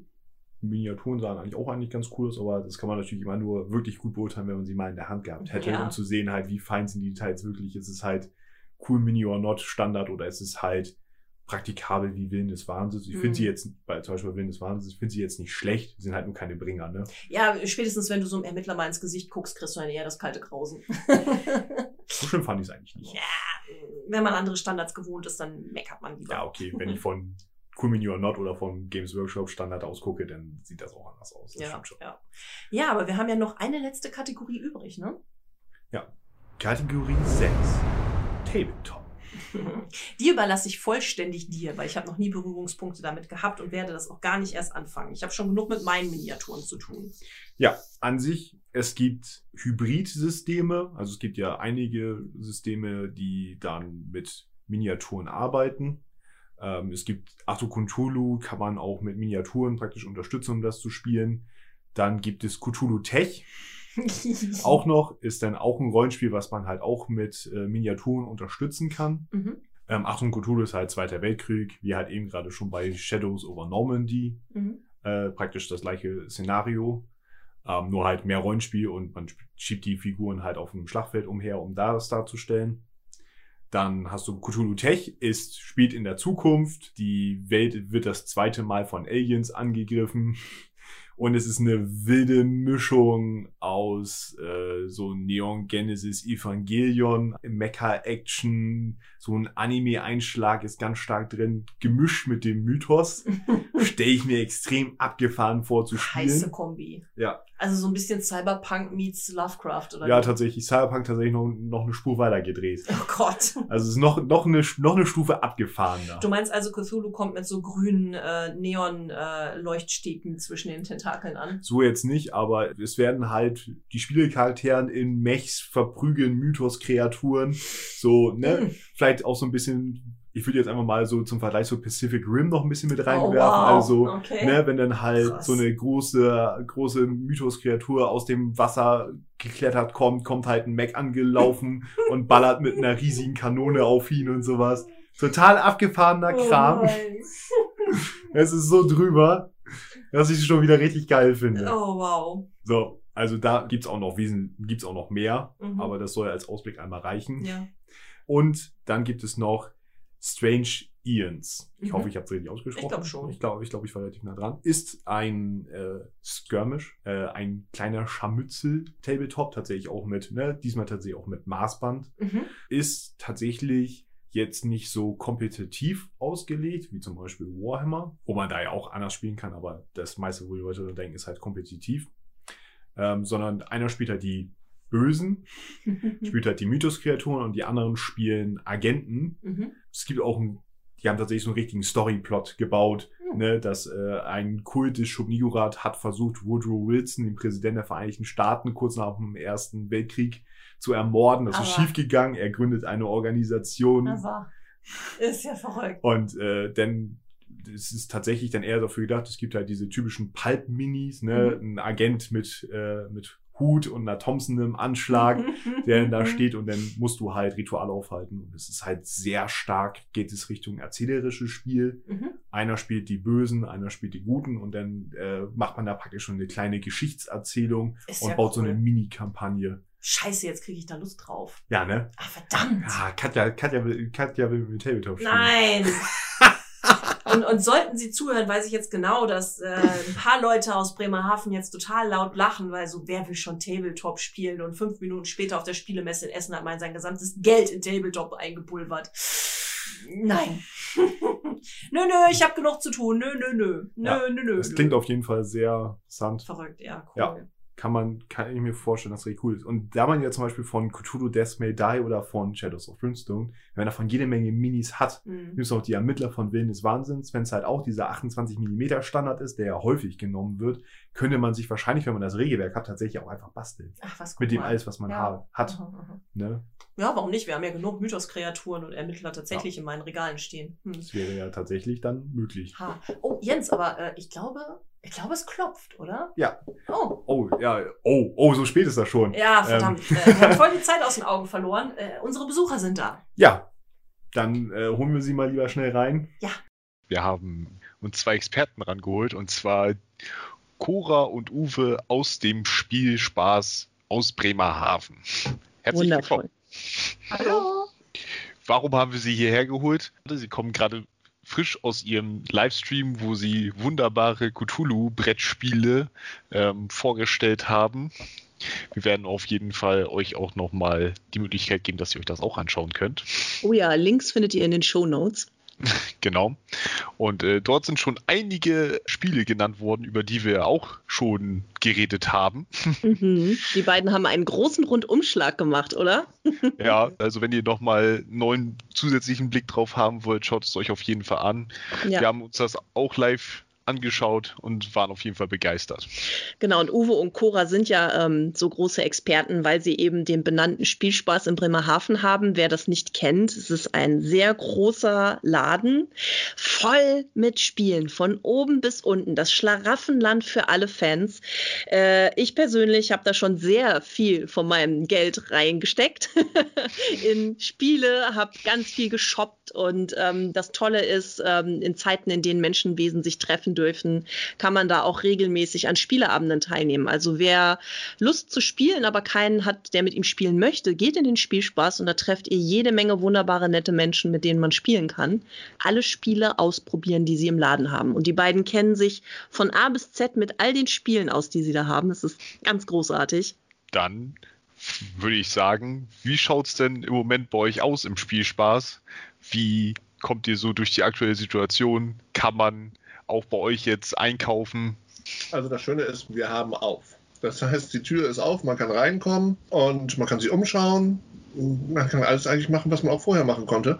Aber es tut ja keiner. Ja. Ne? Weil, weil die Leute nicht wissen, dass sie es können. Erstmal das, obwohl wir in der ortsansässigen Zeitung, der Nordsee-Zeitung, schon ganz gut Werbung gemacht haben, diverse Male. Aber immer wieder von den Kunden hören, habe ich nie gesehen. Ist, die Wer ist Werbung immer nicht so das, was die Kunden wahrnehmen, ne? Hm. Das ist eine Geschichte. Und dadurch haben wir natürlich ähm, nur einen Bruchteil der Kunden, die wir sonst haben. Hm. Und ähm, um das mit einfachen Worten auszudrücken, all das, das wir aufhaben und dass wir eben halt auch ähm, den vollen Kostenapparat haben, macht das ganz schön Auer. Mhm. Also an alle unsere ZuhörerInnen da draußen, die in der Nähe von Bremerhaven sind, fahrt ruhig hin. Ihr könnt wieder durch Spiele stöbern, es ist möglich. Und alle, die weiter weg sind, ähm, können sich die tollen Instagram-Videos von euch beiden angucken als Inspiration oder können auch einfach bei euch im Laden anrufen und sich beraten lassen. Und ich glaube, ihr schickt ja auch alles per Post. Ne? Mhm. Ja. Ja. das machen wir. Genau, und wer trotzdem unbedingt online einkaufen will, der geht dann einfach auf die Seite vom Pegasus Verlag. Da kann man nämlich auch online shoppen und kann da den Händler seines Vertrauens anklicken. Dann wird der nämlich daran beteiligt. Also das ist dann ja immerhin auch noch eine Möglichkeit, wie wenigstens ein bisschen was zu euch zurückfließen kann. Total geil von Pegasus, ja, also muss man wirklich sagen, gute Aktion. Ja, absolut. Fand ich auch gut auf die Situation reagiert, um auch die Spieleläden weiter zu unterstützen. Ne? Und wer virtuell stöbern mag, kann auf unserer Homepage gucken gehen. Da sind ganz viele Bilder von unseren Regalen. Kann man also gemütlich zu Hause sitzen und trotzdem unsere Regale angucken. Nicht unbedingt alle top aktuell. Nee weil zwischendurch kauft mal jemand was draußen. Wir können nicht alle fünf Sekunden immer ein neues Foto machen. Also. ja, dafür ruft man dann ja einfach bei euch an und wird dann liebevoll betreut. Ne? Also das ist ja auch das Schöne, wenn man bei euch in den Laden geht und sagt, ich habe da mal von so einem Spiel gehört, das war irgendwie mit Pinguinen, aber ich weiß nicht mehr genau, was das war. Dann könnt ihr ja sofort fünf Spiele nennen und äh, im Zweifelsfall noch drei bessere als das, was man eigentlich wirklich haben wollte. Wenn es passt, ja. Ja. ja, und jetzt habt ihr ja heute schon eine Menge für uns angespielt rund ums Lovecraft-Universum. Was habt ihr denn so gespielt? Wir haben angefangen mit äh, Lovecraft Letter. Love, ja, genau, Lovecraft Letter. Anlehnung an dem normalen Love Letter, was vielleicht der eine oder andere Mensch kennt. Dann haben wir ein sehr schönes Solospiel gespielt, und zwar ähm, Arkham Noir. Ja, das fand ich klasse, dass ihr das angespielt habt, weil das fand ich auch schon immer interessant, aber konnte mir noch nicht so richtig was drunter vorstellen. Was macht man denn da? Ja, wenn man eine Beschreibung bekommt, ne, Katja, wie du ja schon so schön eben, ne, man kann sich nicht drunter vorstellen, man hat dann nur, liest nur den Rückentext oder liest nur eben halt das, was die Firmen gerne an Werbetext eben halt abdrucken. Dann denkt man, boah, was ist das denn? Oder sagt sich, oh ja, okay. Aber wenn man dann sowas in Aktion sieht, und das ist ja das, was wir sagen, was bei uns ganz, ganz wichtig ist im Geschäft, wir stellen uns vor, jeder Kunde, der reinkommt, der wird von uns wirklich so eben halt an den Tisch geführt, dass er die Dinge ausgepackt, vorgelegt bekommt und bekommt das Spiel eben halt so erklärt, wie es normalerweise gespielt wird. Mhm. Denn erst dann kannst du dir ein Bild überhaupt davon machen. Vorher funktioniert das überhaupt nicht. Ich weiß nicht, im Spiel eben halt nach Verpackung oder nach jemand Rückentext oder wenn der Verkäufer sagt, ja, das wird viel gekauft. Mhm. Ja, das ist bestimmt eben halt ein, ein Argument, was zählt oder haben wir gerade neu reinbekommen ja, dann würde ich es auch sofort kaufen. Klar, es ist genau das Spiel, was ich haben wollte. Nein, das geht nicht. Du musst immer die Mechanik sehen. Du musst einfach wertfrei von sehen, wie es funktioniert. Klar, man kann natürlich im Endeffekt sagen, ich finde es total toll, ich habe es gespielt. Ich selber bin begeistert. Aber das muss auch eben halt der Kunde dann oder derjenige, der es halt kaufen soll, muss natürlich auch eben halt als Konsument sagen, ja, das gefällt mir auch. Und das ist eben halt bei eben halt Arkham Noir eben äh, wirklich total gut gemacht. Also wer es nachher im Video sich vielleicht dann anguckt, der wird sehen, die Karten, sehr gutes Styling. Die Karten, das Artwork ist fantastisch gemacht. Teilweise etwas brutal, so mit eben halt äh, offenen, eben halt Wunden und rausgerissenen Herzen und solchen Sachen. Aber gut, es ist ja auch ab dem Alter von 14 Jahren empfohlen und nicht immer halt nur für die ganz süßen Kleinen immer, dass sie da spielen können. Das ist, ist nicht geplant. Und es ist dann ein Personenspiel eigentlich ausschließlich. Aber wie ich immer so schön sage, man kann es machen. Alleine sich irgendwo in eine Butze setzen und so Karten eben halt wie passionsmäßig eben halt aufdecken. Aber auch so ein ein Spiel lebt davon, dass man mit zwei Personen immer oder vielleicht auch mal mit drei sich ransetzt. Das ist total schön, das Erlebnis immer ein Ein-Personen-Spiel mit mehreren zu spielen. Das ist ähm, Ich sollte, fantastisch. sollte im Video meinen Sabbel halten, habe ich nicht geschafft. Ich musste zwischenfunken. Ich wollte ein bisschen schneller durch, damit wir dann Aber- noch rechtzeitig dann mit euch sprechen können. Ne? Ja. Wenn Äh, wir zu sehr ins Detail gegangen wären, wäre es musste lang sagen, geworden. wieso machst du das nicht so? Ja, aber das ist ja gerade dann der Vorteil, wenn du denn so ein, so ein eigentliches Solospiel zusammenspielst, ist, ich sehe es anders als du. Hast du das denn nicht gesehen? Da, diese Karte, Genau. die passt doch perfekt. Wie, welche Ja. Karte? Ja, die. Oh, stimmt, du hast vollkommen recht. Und dann nehmen wir die und dann legen wir die dahin. diese Ideen, ne? Ja. Der eine Kopf denkt so, der andere, du hast dich ja manchmal festgefahren auf eine Schiene. Boah, ich will das so machen. Und der andere sagt, nee, ist doch viel besser so oder so. Dann diskutiert man kurz drüber und dann lübt das, ne? Ja, das Ja, ist etwas, was wir auch immer wieder feststellen, wenn wir Videospiele zu zweit spielen. Äh, einer spielt, der andere guckt zu und man wechselt sich ab, wenn der eine stirbt. Dann merkt man auch immer wieder, äh, dass der eine Sachen sieht, die der andere gar nicht gesehen hätte. Das ist Ja. immer ein schönes Ergänzen. Deswegen, das finde ich auch immer, das, es macht einfach mehr Spaß miteinander, ne? Aber leider, Corona sagt uns nur, wir dürfen jetzt noch mit zwei, drei, Ja. je nachdem, wie viel wir im Haushalt rumsitzen haben. Mhm. Da sind wir alle ein bisschen limitiert und das ist sehr traurig, aber wir hoffen, dass das immer ja so schnell wie möglich vorbei ist. Deswegen finde ich es auch immer so klasse, dass ihr auch oft Spiele vorstellt, die man eben mit ein, zwei Leuten spielen kann. Also Ja, das, das merkt man ja schon, dass ihr da so eine Ausrichtung gemacht habt, um da auch ja, diese Situation so ein bisschen zu kompensieren. Ja, jetzt noch eine Werwölfe wäre ganz schlecht. Aber per Skype. Äh, übrigens ähm, wollte ich dazu was- sagen, was- was Cora ja angedeutet hat. Also wir haben Mythos Tales schon per Skype gespielt. Das funktioniert tatsächlich gut. Ja, das habe ich ja gesagt. Das ist ja, das wäre so ein Ding, das habe ich ja gleich gesagt, das wäre ja möglich bei Mythos Tales, ne? Mhm. Im Endeffekt ähm, können die sich Gedanken alle machen und einer blättert dran rum und gibt die Informationen weiter. Also ich glaube, das ist nicht so das Ja. Dramatische. Und was Cora gesagt hat, so schön eben halt, äh, jeder kriegt einen Teil nur von dem ganzen Ding, Mhm. ist natürlich Mhm. eine ganz die Kiste. Ja, genau. Jeder ist für einen Bereich zuständig und man ergänzt sich zusammen. Das ist ja genauso wie ähm, das Spiel, was wir jetzt gerade hier haben, Sherlock Holmes, die Nachwuchsinvestigatoren, funktioniert ja auch prima per Skype. Also es Ja. gibt ja schon Möglichkeiten. Genau. Also diese Sachen, die kann man ganz gut immer machen, vor allem weil du bei den Nachwuchsinvestigatoren, um das mal von Cthulhu immer kurz wegzulenken, Ja. hast du halt vier Bücherlein, ne? Ja, und die genau. dann schon Und da soll vorbei. auch nur jeder alleine reingucken. Und das Genau. ist das so. Soll Ja. nicht bei Nachbarn. Gibt es bestimmt dann auch bald eine Spieleadaption von für Lovecraft. Ich weiß, wenn Pegasus immer der Meinung ist, ja, sie wollen das Geld ausgeben, Lizenzen sind ja immer so ein Problem. Deswegen haben wir ja vorhin bei ähm, Alte Dunkle Dinge eben halt auch gesagt, Feuerland hat das eigentlich ganz schön gemacht und alles in Mhm. diesem wird aufgezogen. Aber es ist kein einziges Wort in Richtung Cthulhu gefallen. Ne? Ja, aber so sag mal, die, ähm, gibt es da tatsächlich noch Lizenzinhaber, weil ähm, die Werke selber sind ja mittlerweile gemeinfrei. Ja, das ähm, ist die große Frage. Wenn, wenn da immer nicht irgendwie Lizenzen vergeben werden müssten oder sowas, ich weiß es nicht, ob da nicht noch jemand den Daumen drauf hat, aus welchem Grund auch immer. Kann ja sein, dass Chaosium ja als ähm, Pen-and-Paper-Vertreter davon, dass die da irgendwie eine Art Hand drauf haben oder Das sowas. kann ich mir nicht vorstellen. Die sind mit Sicherheit auch nur Lizenznehmer gewesen. Ne? Also Mhm. insofern kann ich mir das nicht vorstellen. Das war jetzt auch nur eine Vermutung. zu sagen, ob das jetzt mal wirklich allgemeingut insofern ist oder ob das dann doch noch irgendwo für solche Veröffentlichungen oder Weiterverbreitung. Es kann gut sein, dass die Bücher immer und dass das ganze immer Werk, was er geschaffen hat, dass das allgemeingut ist. Ne? Aber wenn du immer noch was daraus haben möchtest oder was immer Wenn du das als draufschreiben willst, ne? Und Ja. das ist ein Cthulhu-Spiel, das ist vielleicht Genau, was oder, anderes. oder immer damit Geld verdienen Ja. willst, ne, dass es dann immer doch vielleicht auf Lizenzrechte hinausläuft. Aber wie gesagt, Spekulation, ich weiß es nicht. Mhm, mhm. Aber es gibt ja eben halt wirklich, ähm, der Markt ist gigantisch und ihr habt es ja gesehen und alle, die das Video sich angucken, werden es auch nochmal sehen. Wir haben ja da einen Bruchteil in Anführungsstrichen nur von dem, was es auch schon mal gegeben hat. Ja. Also nur die kleine Auswahl, die ihr gemacht habt, war ja schon ein babylonischer Berg an Spielen. Ja, ja. Ein, eine zyklopische Säule. Das ist so das, was ungefähr. Also ich meine, es gibt, glaube ich, noch zwei, drei mehr auf dem Markt, die noch da sind. Ne? Aber Ja, ja, es ist, ähm, es, man muss auch die Highlights rauspicken. Ja genau. Die, die auch wirklich halt in der Community akzeptiert werden. Es wird nicht jedes Lovecraft-Spiel akzeptiert. Mhm. Ja, Einige Spiele, wie gesagt, ähm, die meisten wissen gar nicht, dass eben hier ähm, die Berge des Wahnsinns, dass das eben halt ähm, Cthulhu ist. Ja, Wie ja, schön- ich meine, es trägt diesen Titel dieses großen Werkes, für das Lovecraft so bekannt ist und ich finde auch, persönliche Meinung, wird dem überhaupt nicht gerecht. Also die Dinge, die Sache mit den Wahnsinnskarten ist ganz lustig. Das ist ein bisschen wie bei Dungeon Fighter oder wie hieß das? Ja, Ne, wo genau. du so Würfel so twisten musst und so. Richtig. Also es ist witzig, aber es wird dem halt gar nicht gerecht, finde ich. Ja, aber deswegen, ich dachte ja, zu Anfang habe ich gedacht, was für ein Scheiß. Ja.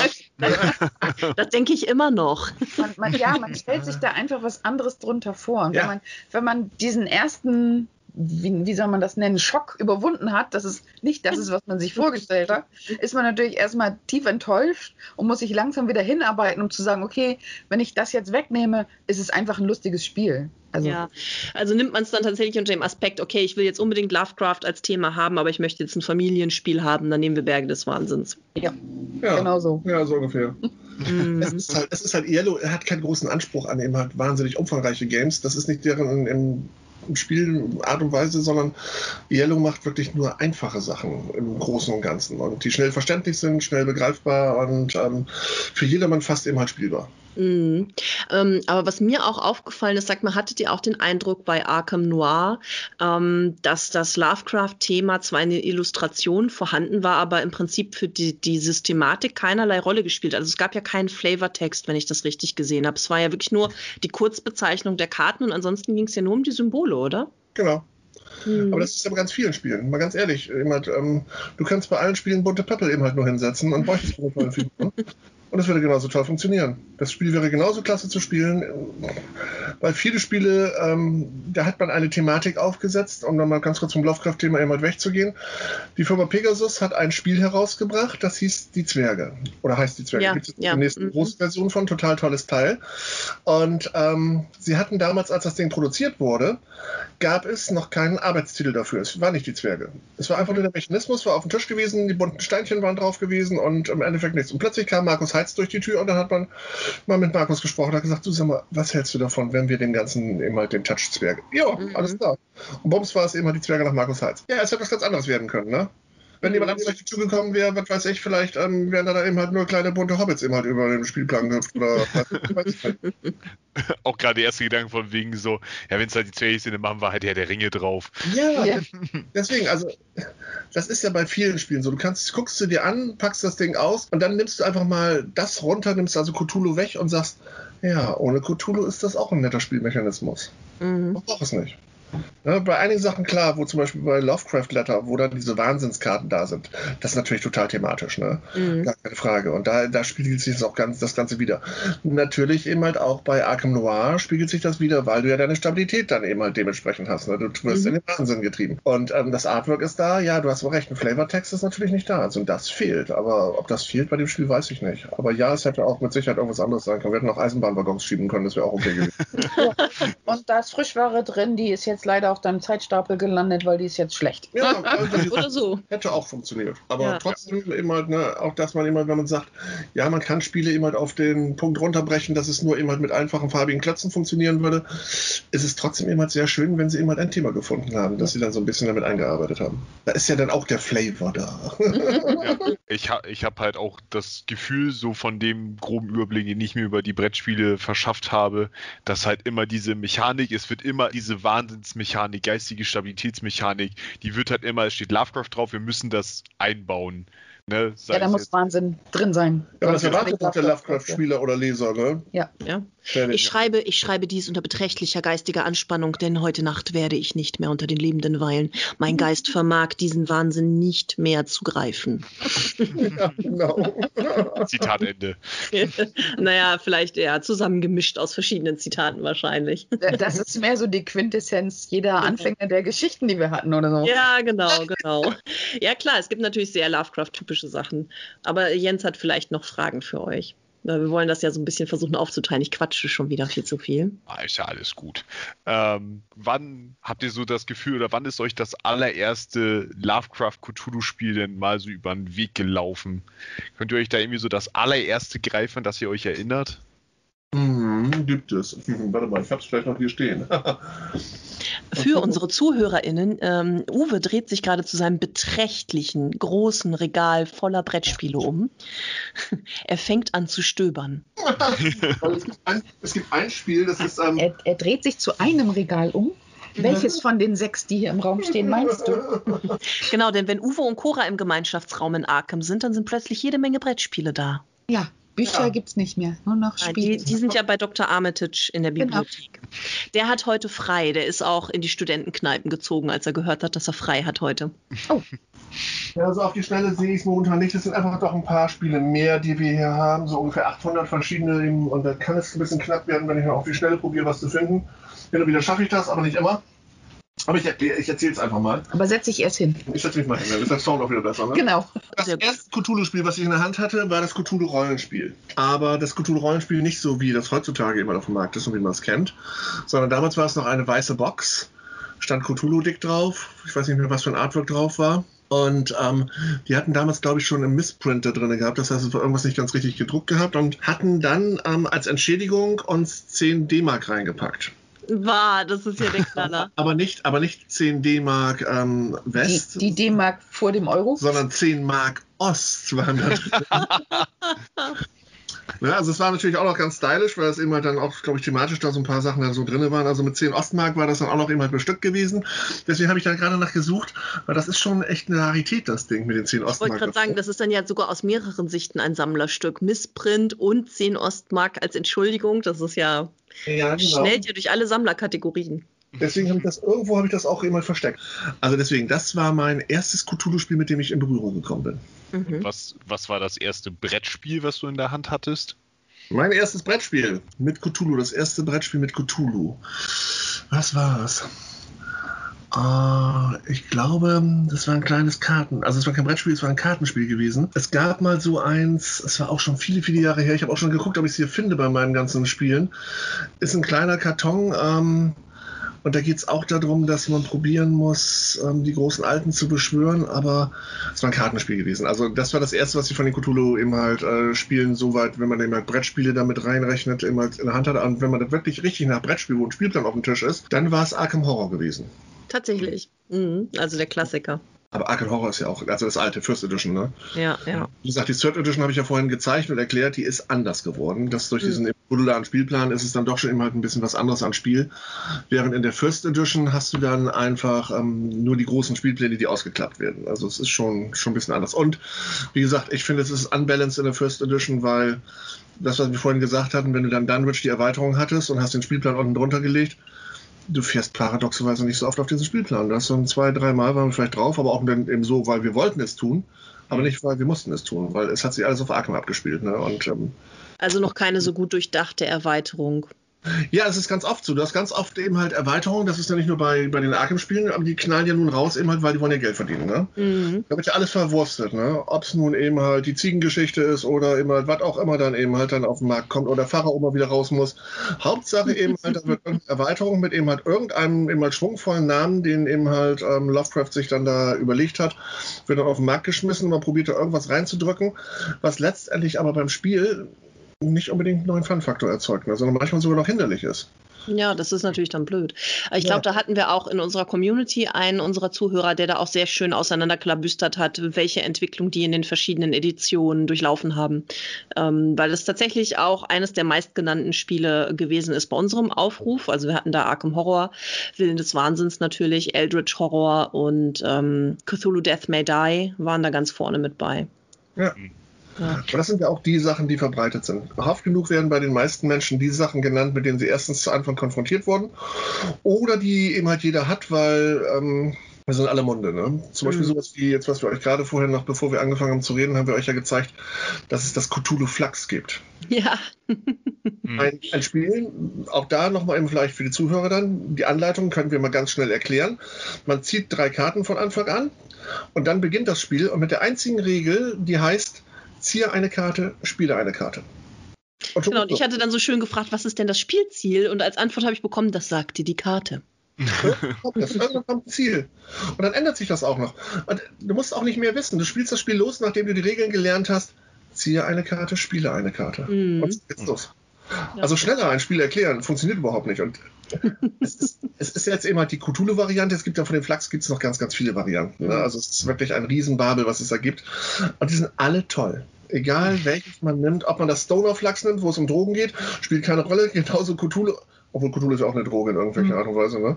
Ja, der Weltraummet, es gibt den Weltraummet. Sollte man Ja, nicht ja, trinken. deswegen, Schlechte also- Idee. Ja, deswegen, also es ist alles völlig eben halt äh, geil und solche Spiele, ja, ne, das kann man, kann man mal schnell eben halt so auf den Tisch bringen. Aber das ist ja auch eine gute Frage. Ähm, habt ihr das Gefühl, dass es mittlerweile viele ähm, Adaptionen bekannter Spiele im Bereich Lovecraft gibt? Also ihr hattet ja vorhin schon Love Letter, jetzt haben wir Flux, dann Pandemic habt ihr ja auch schon vorgestellt. Ähm, gibt es da sehr viele von diesen klassischen Spielen, wo es dann draufgesetzt wurde? Nö, sehr viele nicht. Aber es gibt immer wieder so ein paar Highlight-Themen, wo es natürlich funktioniert. Also ich warte eine noch auf das Katan Cthulhu, ne? Das wäre wieder eine kleine Alliteration. Katanu, Katan Cthulhu, ganz geil. das ist eine coole wir dann, auf Idee, platzt, der, platzt dann eben mal die Stadt auf und dann Ich nehmen wir der Cthulhu raus. Kult muss sich ausbreiten. Ich brauche Ja. keine Straßen, ich brauche Kult. Genau. Sehr cool. Und dann hast du auch noch die Inselerweiterung ne, mit Innsmouth, Ja, Ja, genau. Ja. Das, Rillier. das glaube ich jetzt wiederum nicht. Ich Haben wir die Idee geboren? Es ist so, ja, gut, klar, es, es gibt ganz, ganz viele Sachen, wo man dann nochmal. Wir müssen uns nur angucken. Es gibt Looping Louis, das kennt jeder. Und dann gibt es auch immer Star Wars Looping Louis, ne? Also mal ganz ehrlich. Chewbacca, irgendwas habe ich wieder Was für ein Schwachsinn, ne? Aber egal. Naja, das Paradespiel für solche Sachen ist ja Monopoly. Monopoly. WM, WM 2006 Monopoly. Ja. Panzer, Munster Monopoly. Warhammer Ja. 40k Monopoly natürlich. Ja, aber Cthulhu Monopoly habe ich noch nicht gesehen. Doch, Es gibt es aber. Echt? Ja, Ja? gibt es. Mhm. Okay, ist mir, noch, ist mir selber noch nicht untergekommen. Entweder das gab es mal und gibt es nicht mehr zu kaufen, aber es gibt ja mittlerweile, äh, wenn man diesen Gesamtpool an Monopoly eben halt sich anguckt, ich weiß nicht, ich würde ich würde mal so über den Daumen schätzen, es gibt um die bestimmt 3000 verschiedene Monopoly-Versionen. Ich hätte jetzt auch in dem Bereich geschätzt, tatsächlich, verrückterweise. Ja, weil es gibt von fast mit jeder Stadt, von jedem Sportverein, von jedem Gedöns, es gibt immer Monopoly. Und jeder Verlag macht das. Sogar Mediamarkt hat so ein Ding rausgeschmissen. Wer weiß, vielleicht gibt es dann ja irgendwann den Wir lesen Lovecraft Monopoly. Das wär's noch. Ja. Dann bastelt man schön. Obwohl ich wirklich mehr dafür bin, dass wir uns jetzt an den Katan Verlag wenden und sagen, hey, kommt auf uns zu, wir haben da eine Idee. Ne? Ja, das machen wir. Gehen wir zu Kosmos hin. Sehr ja, auch, schön. auch einer eben halt der großen deutschen Verlage, müssen wir uns nichts vormachen. Und die sind ja auch gut. Und durch Katan haben sie natürlich eben halt wirklich wahnsinns eben halt ähm, Schub bekommen damals. Wenn man bedenkt, dass eben halt ein, schon eben halt netter eben halt Experimentierkastenverlag waren mit wirklich, wirklich schönen, netten Spielen. Kristalle züchten. Ja, genau. Und dann gab es noch ein paar nette Spiele aus der Feder von Frank Kosmos, so hieß das damals. Und dann kam plötzlich Katan. Ne? Und auf einmal wurde alles nur Kosmos. Ja. Und ein gigantisches Imperium. Aber wie gesagt, wir haben ja gesehen vorhin, Kosmos hat ja sich im, Katar, äh, im Cthulhu versucht. Sie haben ähm, einerseits den Hexer von Salem, den ich wie gesagt jetzt momentan so spontan hier bei mir nicht wiederfinden konnte, der aber auch irgendwo rumgurkt. Den haben die ja gemacht. Und jetzt immer die Kingsport, das Kingsport Festival. Ne? Mhm. Und auch sehr schön haben die beide Spiele gemacht. Also wirklich fantastisch. Dummerweise ähm, haben die eine andere Zielgruppe. Ne? Und wenn du immer Kosmos liest auf einem Spiel, dann bist du nicht der Cthulhu-Spieler, der dann sofort dazugreift, weil ähm, ja. Ja. das kann ja nichts sein, ist ja von Kosmos, ne? Es ist, nicht, es ist nicht so, dass man dann sagt, boah, das ist jetzt das Expertenkennerspiel, aus dem ich den totalen, starken Mehrwert und Stunden über Stunden Spielspaß rausziehe. Ne? Da gehe ich dann eher tatsächlich zu Willen des Wahnsinns oder zu Shadows of Brimstone Ancient City. Aber Ja. das war so. Also da haben ganz viele es hinterher bereut, es nicht gleich mitgenommen zu haben. Ja, Ja, siehst du, das- deswegen habe ich ja auch eins bei euch reserviert. ja. die, haben sich, die haben sich dann in den Arsch gebissen, als der Hexer von Salem auf einmal nicht mehr da war. Popo. Mhm. Ja, die genau. Es ist in Ordnung. Wir sind äh, hier ein Erwachsenen-Podcast. Bei dem kosmischen Grauen, den wir hier verbreiten, ist das völlig okay. Ja, das ist, glaube ich, von der Thematik ist das dann auch eher erwachsenlastig. Ja, das Ich, ich bin Nein, auch ist für Leseanfänger. ja, das, das gibt's ja auch noch. Ähm, aber ich bin mir sehr sicher, dass äh, Lovecraft äh, Cosmo sicherlich toll gefunden hätte, wenn ich überlege, wie wi- naturwissenschaftlich interessiert ist. Ich glaube, der hätte Ja. sich den Ke- Chemiekasten von Cosmo, Astronomie gibt's ja auch einen Kasten von Cosmo von. Ich glaube, der hätte Lovecraft Ja. als, als Kind und Jugendlicher eine Wahnsinnsfreude dran gehabt. Mal ab, Ja. abgesehen von dem Namen Kosmos, ne? Das ist ja kosmisches Grauen mit Lovecraft. Auch das noch. Und sein kosmisches Radio, das hätte es dann wahrscheinlich als Bausatz gegeben zum Zusammensetzen. Ne? Genau. Ja, das könnte sein. Und überall ist da der Cthulhu-Button drauf. Genau, sehr schön. Ich meine, ihr hattet es zwar schon bei euch angeschnitten, aber wir fragen gerne nochmal für unsere Podcast-Hörer, was ist denn euer Lieblings-Cthulhu-Brettspiel? Schwer. Jeder hat ein eigenes, ne? Das ist ja gut, dann haben wir ja gleich zwei abgegriffen. Eigentlich und auch eigentlich ähm, es ist ganz schwer zu sagen, was ist das Lieblingsspiel.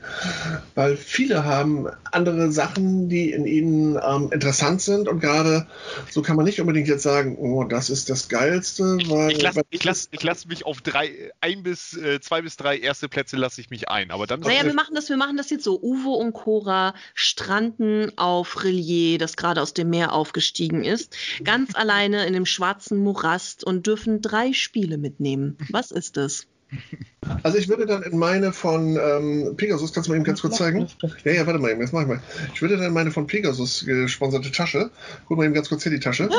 Da. Äh, Müsst ihr, Product müsst ihr sehen, müsst ihr sehen? Müsst ihr sehen, die Das ist Tasche für hätte, die Podcast. weil das, ist, das hat nämlich was mit Lovecraft zu tun. Ja. Wenn diese Oh ja, du Tasche hast die ich immer dabei haben. Könnt ihr das sehen? Ja, ich Ja. weiß sogar, was es ist. Ich bin beeindruckt, dass du eine hast. Ja, deswegen ich habe eine von diesen schönen Taschen. Das ist nämlich eine von diesen Ledertaschen, die Pegasus damals produzieren lassen hat, mit einem Elder Sign drauf. Und wenn also irgendwann einmal mir zufälligerweise steht auch glaube ich ein toller Spruch drin. Ich muss mal ganz kurz reingucken in die Tasche, wenn ich das noch so richtig im Kopf hatte, steht hier drin.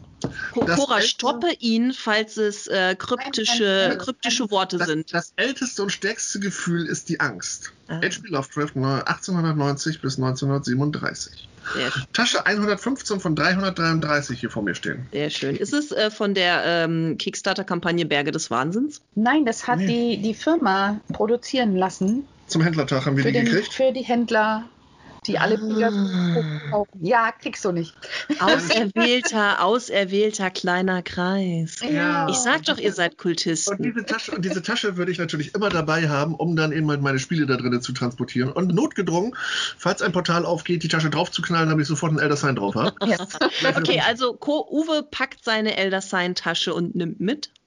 Also ich habe ich hab angefangen auch unter anderem mit einem Würfelspiel, das fand ich total geil und das ist ähm, nicht unbedingt meine erste Wahl, aber wenn ich diese drei eben halt einfach mal so eine Reihe bringe, ohne eben halt den ersten, zweiten und dritten Platz zu vergeben, ist da definitiv das ältere Zeichen dabei, also Elder Sign. Ja. Hm. Das ist sehr fantastisch. Dann ähm, ist da auf jeden Fall für mich bei, das ist nicht Coras Ding, aber für mich ist dabei Willen des Wahnsinns. Dann brauchst du natürlich die erste Edition, weil du auf Relier keinen Strom haben wirst für die App. Ja, das Schöne, um das mal eben halt für die Hörer zu sagen, im Gegensatz zur zweiten, die man ja mit einer App heutzutage eben halt spielt, war wirklich gewesen, dieses immer die Bewahreraktion, wo du dann wirklich beigegangen bist und hast jedes Mal immer durch Auswahl von verschiedenen Sachen den Plot ganz eigen und immer Ja. neu gesetzt. Das war am ersten viel, viel geiler eigentlich vom Spiel her, als. Weil ähm, das, du das mitgekriegt hast. Bei Genau. der App kriegst du es ja gar nicht. ja, die. App bastelt sich da einen zurecht und du weißt Ja. nicht, was abgegangen ist. Ne? Also Genau, es wir war- haben da ja auch, äh, wir haben da ja auch das Feedback aus der Community von unserer gemeinsamen Freundin Debbie gehört, die auch definitiv bei der ersten Edition ist, weil sie sagt, die Rolle des Evil-Spieleleiters hat ihr so viel Spaß gemacht. Mhm. Ich musste, musste zwei, drei Spiele kämpfen, bis ich das auch mal machen durfte. Gut, also das würdet ihr auch mit nach Relier nehmen. Was ist denn Nummer drei? So, Nummer drei. Also ich würde jetzt etwas Leichtes bevorzugen, also zum Beispiel Lovecraft Letter oder Munchkin Cthulhu. Das ist zu zweit nicht so schön. Also Nee, dann lieber vergessen. Ja, aber ansonsten, ähm, ja, ich glaube, ich käme ich käme am, am, am Arkham Horror nicht vorbei. Auch wenn viele Menschen sagen, Eldritch Horror ist besser. Ich glaube, ich bin, weil ich das angefangen habe, Arkham Horror, eines der ersten Brettspiele von Cthulhu zu spielen, dass ich da doch eben halt ähm, leider beeinflusst bin und würde dann Arkham Horror mitnehmen. Hm, sehr schön. Ja, das ist eine gute Liste. Ich könnte noch ein paar draufpacken. ja, ja, das kann man aber immer. Wie gesagt. Nur drei. Wie scheiße ist das denn? Es hat ja einen Grund, dass unser Gemeinschaftsraum so voll mit Spielen ist. Man kann nie genug Spiele haben. Das, das ist wahr. Ich habe so das Gefühl gehabt in den letzten, ich sag mal, zehn Jahren, dass die Zahl an Spielen mit Cthulhu Lovecraft-Thema schon angestiegen sind. Würdet ihr das bestätigen oder würdet ihr sagen, das war schon länger so? Oder ist da ein Hype auszumachen? Definitiv. Also es ist ja, äh, es, es gab Arkham Horror und dann gab es eben halt eine ganze Weile gar nichts. Mhm. So richtig immer keine große Entwicklung und auf einmal kam eins nach dem anderen. Und wie gesagt, dass im Verlage wie Cosmos sich drauf gestürzt haben. Pegasus gar keine Frage, die haben ja schon das Cthulhu-Rollenspiel eben halt ewig und Mhm. äh, immer auf dem Markt gehabt. Aber dass dann eben halt, äh, wie gesagt, Cosmos und auch verschiedene andere Verlage auf einmal angesprungen sind, wie Yellow und, und, und, und, die eigentlich so im Großen und Ganzen nichts da gebracht hatten. Fantasy Flight, ich meine, Fantasy Flight muss man sich vormachen, das ist natürlich Ja. der, die bringen natürlich ohne Ende eben halt. Äh, Definitiv. Und die sind natürlich da auch ganz weit vorne. Aber unter anderem Schwerkraft mit dem Australia und so. Feuerland hatten wir ja jetzt auch schon. Ja, ja, es sind wirklich viele immer halt, ähm, die auf der Welle probieren mitzureiten. Und es hört, glaube ich, auch nicht auf. Wobei ähm, Cool Mini or Not jetzt ja eben mit dem Death May Die und, Ja. und solchen Sachen dann eben halt dann wieder probiert, neue Standards zu setzen. Aber ich gehe davon aus, es, es wird noch weitergehen. Es wird eine ganze Menge geben und dann, da sind viele mit aufgesprungen. Klar, man springt immer auf einer Welle mit auf. Irgendwann gab es mal Zombies, da waren alle bei der Zombie-Welle, ne? Und, ähm, aber Cthulhu ist so ein, so ein Evergreen. ja, der läuft immer. Das ist so ein Ding, das kannst du nicht Mhm. totkloppen. Das wirst du auch nicht aus der Mode kriegen, weil es gibt da eben halt eine vernünftige eben halt Fangemeinschaft. Bei anderen Sachen, das ist jetzt da und morgen ist es schon wieder weg. Ja, aber du hast bei Cthulhu eben auch genug Background dafür. Genau, Du hast also sehr, sehr genug, ergiebig. Welten, genug Geschichten, die du alle nochmal irgendwie Ja, neu man- angucken kannst. Man kann sagen, Neues ist machen episch, ne? Und das Ja. sind immer andere Ja. Sachen nicht. Ja, und vielleicht ist es ja auch diese Mischung, dass du, wie wir es ja vorhin schon festgestellst haben, du hast diesen sehr schnellen Wiedererkennungswert. Gib ein paar Tentakel, die Worte kosmisches Grauen, zyklopischer Schrecken und Cthulhu und jeder weiß sofort, worum es geht. Aber auf der anderen Seite hast du ja eben auch diese Vielfalt, äh, die Lovecraft ja auch gemacht hat. Er hat ja auch teilweise Worldbuilding betrieben. Er hat ja wirklich viel erschaffen, was man als Grundlage benutzen kann. Ja, diese Ja. Vorgaben sind ja dafür gut, ne? dass eben halt da diese äh, Literatur eben halt als Basis eben halt vor der Hand ist, genau wie bei Herr der Ringe. Ne? Was in, Mhm. Und auf dieser Basis kann natürlich jeder eben halt ausschöpfen. Und dann kannst du anfangen, irgendwann auch neu zu kreieren. Das ist ja im Endeffekt, ähm, ich weiß nicht, ich habe ja in Spielen, da ich da nicht in der Thematik, habe ich auch vorhin schon gesagt im Video, in der Thematik die man nicht ganz so tief drin steckt, weil ich nichts gelesen habe von ihm, weiß ich natürlich nicht, ob halt nicht auch ein paar neue Sachen dazu gebastelt wurden. Ne? Aber ich gehe mal ganz stark davon aus, dass die ein oder anderen Spieleautoren schon probiert haben, sich an diesem roten Faden zu orientieren und trotzdem Mhm. halt Sachen, die es gar nicht jemand von Lovecraft gebastelt gab, eben halt dazu gepackt Du haben. kann, genau, du kannst ja ganz viel Lücken füllen. Du Ja. kannst ja kreativ die Geschichte, die existiert, füllen mit Dingen, die da nicht erzählt wurden, die aber durchaus passen. Ja. Genau, und da ist ja die, die perfekte Kombination, und da machen wir auch den wunderbaren Bogen zurück zum Video, eine Studie in Smaragdgrün. Da prangt ja ganz groß der Autor vor, vorne drauf, der Geschichten geschrieben hat, und das ist tatsächlich, dieses Brettspiel ist so eine Fusion aus, den, äh, aus der Literatur, die Lovecraft geschrieben hat, von dem anderen Autor, und das wurde halt zusammengesetzt in einem Spiel. Sie haben halt gesagt, hey, ein Teil ist davon, ein Teil ist davon, und den Rest haben wir selber gemacht. Das ist Mhm. tatsächlich so eine, da hat jemand die Lovecraft-Werke genommen, hat die Werke des anderen Autors, blöd, dass ich mir jetzt seinen Namen Neil, jetzt Neil Gaiman, äh, Genau, ich ergänze Neil- gerne mal. Genau, Neil Gaiman. Martin Wallace. Ja, Genau. genau. Der, der hat dann auch noch was dazu geschrieben. Der hat dann nämlich äh, praktisch diese Zeitepoche genommen, die wohl bei Neil Gaiman so nicht gegangen ist, äh, gegeben hat, hat er halt genommen und da haben sie etwas komplett Eigenes praktisch genommen und das verwandelt. Mhm. Da, da ist jetzt praktisch genau das, was du gerade beschrieben hast, dass es da diese Entwicklung gab. Also ein Kind dreier. Welten. Ja, Ja. guckt euch an Star Trek. Star Trek ist das beste Beispiel. Bei Star Trek hat Gene Roddenberry irgendwann mal ein bisschen was zusammengebastelt und dann ist er eben halt von davon gegangen. Ne? Alle haben geheult. Und jetzt gibt es immer noch wieder Star Trek, Star Trek, Star Trek, Star Trek, Star Trek. Aber es ist ja kein Material mehr da, eben halt, wo man diese ganzen futuristischen neuen Sachen, die weit in der Zukunft spielen, das hat Roddenberry ja damals gar nicht niedergelegt in irgendeiner Art und Weise, wurde ja immer dazu gebastelt. Ne? Und das ist ja, da ist ja auch bei Cthulhu immer die Möglichkeit, immer, dass man das alles immer halt letztendlich schön ausbaut und eben halt kann auch ein bisschen vom Weg Gibt noch einen alten, den kannte keiner vorher. Ja, wer weiß, ne? Das kannst du alles machen. Da kannst du noch Ja, das ist, ähm, ist ja auch ganz im Sinne von Lovecraft, weil er hätte schon Zeit seines Lebens mit anderen Autoren zusammengearbeitet. Da sind ja auch andere Geschichten entstanden und er hat ja auch andere dazu angeregt, auch schon zu seinen Lebzeiten, dass sie seine Ideen mit aufgegriffen haben. Wie Cora im Video schon gesagt hat, es hat ja einen Grund, warum immer mehr Leute gedacht haben, dass das Necronomicon ein tatsächlich existierendes Buch ist, weil es an allen möglichen Stellen in der Literatur plötzlich aufgetaucht ist. Ne? Und das ist ja, was Lovecraft ausmacht. Von daher ist es dann ja sogar in seinem Sinne, diesen Strang zu nehmen und weiterzuentwickeln, damit der kosmische Horror niemals endet. Genau so habe ich mir das vorgestellt. Weil ich gucke mal aus dem Fenster. Nee, sieht noch gut draußen aus. Ja, ja. Yeah, yeah. Schubnigurat. Ah. Ab und zu muss das mal raus. Ach, tatsächlich. Wenn man so viel in Dr. Armitage's Bibliothek ähm, ist wie ich, dann muss da ab und zu mal der Wahnsinn wieder raus. Ja, gut. Ja, das ist. ein Level plus eins. Äh, Genau. ja, ja, dafür Ja, sind sehr dann eben schön. andere Fähigkeiten eben halt nicht so ausgeprägt. Ne? Das kennen wir von Arkham Horror. Das eine kann man gut, das andere kann man dafür nicht so gut. Ja, das stimmt. Möchtet ihr beiden noch was ergänzen? Puh, schwer zu sagen. Wir haben eigentlich so viel erzählt, ne? Mhm. Wenn wir bei den Spielen schon mal im Video so viel erzählt haben, ist natürlich Mhm. immer die Frage von wegen, was habe ich jetzt schon erzählt, was habe ich noch nicht erzählt, ne? Also ich fand auch, ähm, euer Video war großartig. Jeder, der einen guten Überblick über die Spiele haben möchte und noch das, was wir hier in unserem Podcast besprochen haben, sehen möchte, der geht bei Instagram auf bhv.wow, W-O-W, nicht World of Warcraft. Nee, nee. und auch nicht wow wie der Hund. Genau, und ich wow wie der Hund. Aber wie gesagt, in den Shownotes findet ihr den Link und da findet ihr dieses schöne Video. Ähm, mir hat das sehr viel Spaß gemacht. Ihr habt uns großartig viele Spiele vorgestellt. Vielen, vielen Dank dafür. Ich glaube, unsere Studentinnen haben jetzt hier jede Menge im Gemeinschaftsraum, was sie austesten können. Das Und ich, ähm, wie Heiko, unser letzter Gast auch, empfehlen wir euch gerne ein Guesthouse hier in Arkham zum Übernachten, denn wir empfehlen es nicht im Dunkeln aus Arkham abzureisen. Allzu schnell nimmt man dann den Bus nach Innsmouth und das ist nicht Mhm. zu empfehlen. Das ist problematisch, da wollen wir auch nicht hin. Nee. Nee, Definitiv nicht. Obwohl, warte mal, ich habe meine Tasche dabei. Das läuft. ah, stimmt. Der Busfahrer würde dich dann wahrscheinlich gar nicht erst reinlassen. Ich, ich möchte aber nur sagen, du hast nur eine Tasche. Ja, das ist das Problem. Aber immerhin Aber dann hast du Zeit zu rennen. ein, ein, ein Eldersign. Ein Eldersign ist dabei.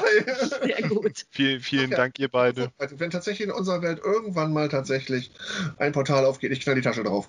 Ja, wir kommen dann sofort zu dir. Also der Safe Point für alle Nicht-Kultisten, Bremerhaven. Der Spielspaß. War schön, hat Spaß gemacht. Ja, vielen Dank an euch beide, dass ihr euch die Mühe Danke gemacht für die habt. Einladung. Gerne, gerne. Gerne mal wieder. Das war unser Brettspiel-Special. Jens und ich müssen jetzt noch mal zurück in unser Studierzimmer, denn unser schwarzes Brett hängt auch noch voll mit Zetteln aus der Community. Wir haben wieder jede Menge Feedback bekommen. Da müssen wir uns Ja. jetzt auch noch mal schnell drum kümmern.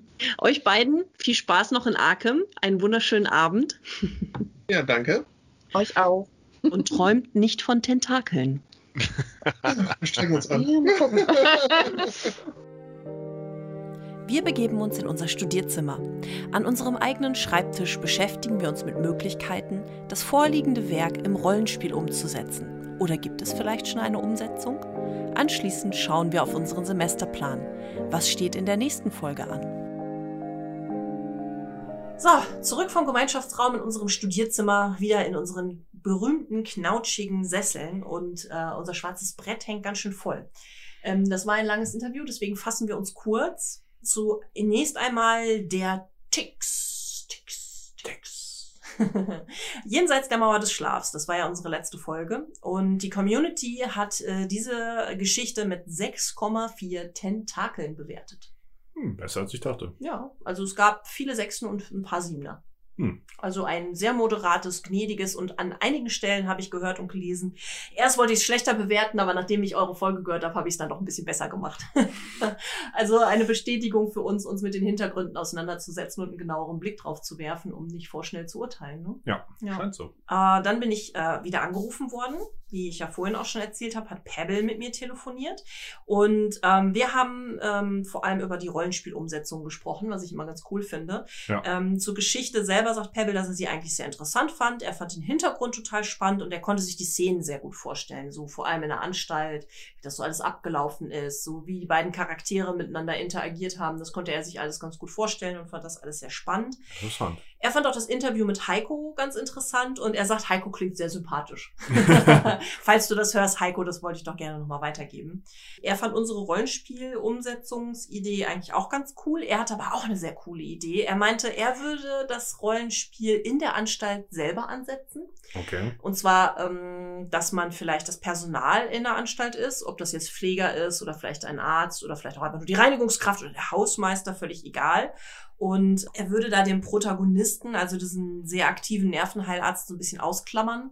Vielleicht ist man selber auch einer von denen und sagt, ähm, es passieren halt einfach immer merkwürdige Dinge in der Anstalt, immer dann, wenn Joe Slater schläft. Und man muss versuchen herauszufinden, erstmal überhaupt, wann das passiert, überhaupt rauszufinden, dass das immer passiert, wenn der Typ genau schläft und was könnte es damit auf sich haben. Man könnte vielleicht kleine Hinweise finden, vielleicht findet man auch irgendwo auf dem Dachboden von dem früheren Nervenheilarzt dieses lustige kosmische Radio oder andere Apparaturen und wofür die zu da sind. Vielleicht erinnert sich auch jemand daran, dass der mal Experimente gemacht hat Hm. und versucht das dann zu benutzen, immer dann, wenn Joe Slater schläft, äh, in sein Traumland sozusagen zu gelangen, um bruchstückhaft dann zusammenzusetzen, was hier passiert.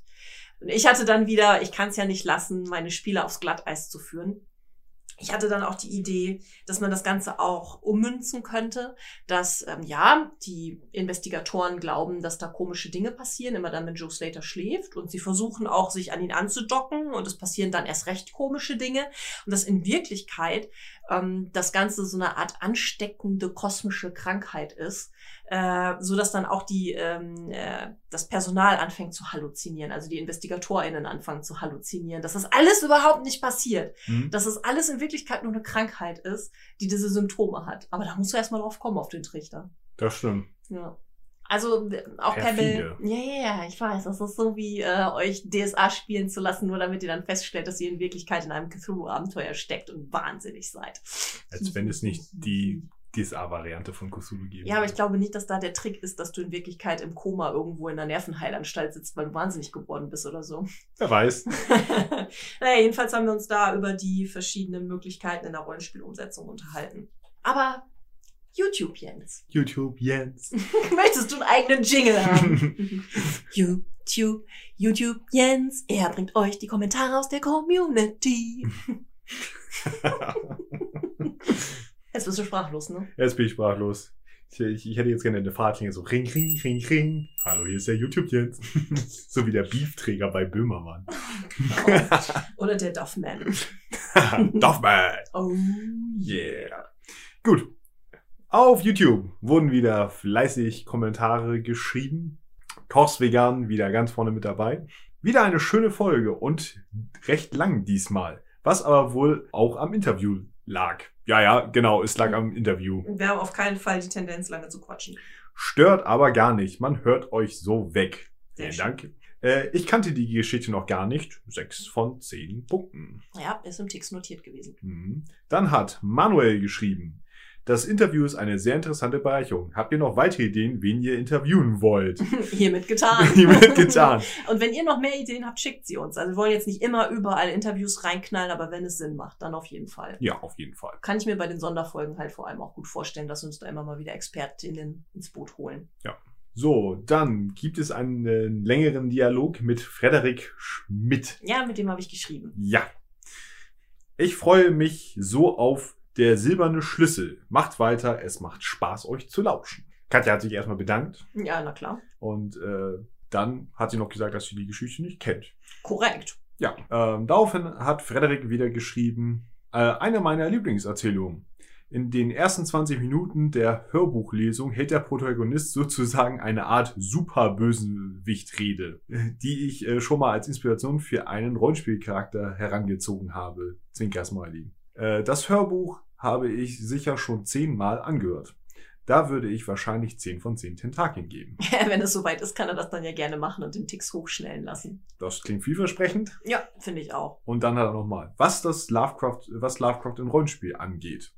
Ich liebe Mythosbegegnung und Mythoeske, Mythoreskes, Mythoreskes, ja. Mythoreskes im Rollenspiel ungemein. Kann jedoch wenig mit der Handlungsunfähigkeit der Spielfiguren im Call of Cthulhu Tischrollenspiel anfangen und habe mich als Spieler dort immer sehr ausgeliefert und an der Nase herumgeführt gefühlt. Ich hasse es, äh, auch wenn das ein starkes Wort ist, wenn man mich auf irgendwas würfeln lässt, zum Beispiel auf den Einsatz von Schusswaffen, aber es am Ende egal ist, ob ich die Mythoskreatur treffe oder verfehle. Ich persönlich finde palpige Abenteuer oder das Einbinden von Mythos-Elementen in Heldensysteme, in Gänsefüßchen, wie das schwarze Auge wiederum sehr gut. Auch wenn ich absoluter Fan der Lovecraft-Geschichten und der Nichtigkeit der Menschheit im Cthulhu-Universum bin, möchte ich mich am Spieltisch nicht in dem Wissen von Szene zu Szene angeln, dass mein Charakter am Ende sowieso keine Möglichkeit hat, dem Unheil zu entkommen. Ich habe daher ein sehr zwiegespaltenes Verhältnis zu Cthulhu im Rollenspiel. Es lässt sich bei mir alles auf Folgendes zusammenfassen. Oh Mann, hätte ich das mal vorher gelesen, dann hätte ich da auf jeden Fall nur das untere vorlesen müssen. Mythos in einem realen Setting bitte nicht. Da hau ich mir lieber mit einem Hammer auf den Fuß. Trauriger Smile. Mythos in einem Fantasy- oder Science-Fiction-Setting. Hurra! Immer her damit. Das Smile. Daraufhin hat Katja wieder geantwortet. ja, hat mein Senf gegeben. Ja, eine nachvollziehbare Meinung, äh, obwohl ich persönlich großer Fan des Cthulhu-Rollenspiel bin. Eine große Mythos-Kreaturen-Parade sollte der Spielleiter natürlich vermeiden. Ein direkter Kampf gegen sie wäre albern. Aber ein Setting mit völlig unvorhergesehenen Ereignissen und Horror, der unter die Haut geht, ist klasse. Herausforderung für den Spielleiter, Gewinn für die Gruppe. Ja, genau. Daraufhin hat Frederik nochmal geantwortet. Ich sehe ein, dass ich mit meiner Meinung bei eingefleischten Call of Cthulhu-Freunden nicht auf Gegenliebe stoße. Danke für deine Moderator und liebe Antwort. Na immer. Wichtig ist mir halt zu betonen, dass ich ein riesen Lovecraft-Fan bin und trotzdem als Spieler nichts mit dem Call of Cthulhu, Call of Cthulhu, Ja. kennt's denn nicht? Ja. nichts mit Call of Cthulhu anfangen kann. Ich glaube, ich könnte es meistern und es macht mir auch Spaß auf YouTube und anderen beim Spielen zuzusehen. Obwohl ich auch da die spaßigeren Runden vorziehe. Und ich vermisse halt beim Pen and Paper die Lovecraft-eigene Sprache wie ein pockennarbiger Mund oder der lebröse Wildwuchs des Gartens und furchtsam und müde lehnen die Häuser aneinander. Sowas muss meiner Meinung nach in einem Call of Cthulhu Abenteuer Erwähnung finden. Liebe Grüße und einen schönen Abend. Hm.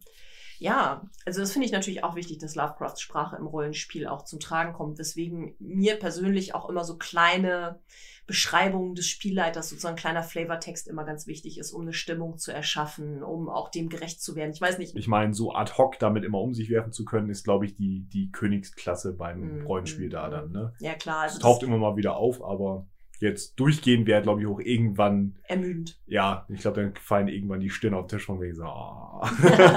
nee, aber zu Beginn eines Settings, wenn man an einen neuen Ort gekommen ist, den auch mal ein bisschen Lovecraft-esque zu beschreiben oder die Charaktere auch in Lovecraft-Sinne auftreten zu lassen. ja, ich, ich glaube, ich glaube, die Sprache ist dann wichtig, wenn es halt so langsam ins Eskalieren geht. Ne? Mhm. Wenn dann so Geräusche und so weiter dann zum Tragen kommt, dass Ja, man dann ja. seine Sprache benutzt, so wie er es halt auch in den Geschichten benutzt. Ne? Mhm. Alles andere ist ja normal, bis es halt diesen Abfall kriegt. Ja, ja, wobei er in den Beschreibungen das auch ganz gerne macht mit dem stygischen Abgrund und den zyklopischen Monolithen. Ne? Ja. Also schon so in den, in den Ortsbeschreibungen und in dem Kaskaden des Wahnsinns. Ja, aber wenn er nur mal einen Ort beschreibt, wo nichts Besonderes ist, dann macht das halt nicht. Er macht es Ja. halt nur an, ich nenne es jetzt einfach mal ganz extrem verkürzt, Mythosorte. Hm, ja, um da die Stimmung aufzubauen. Genau.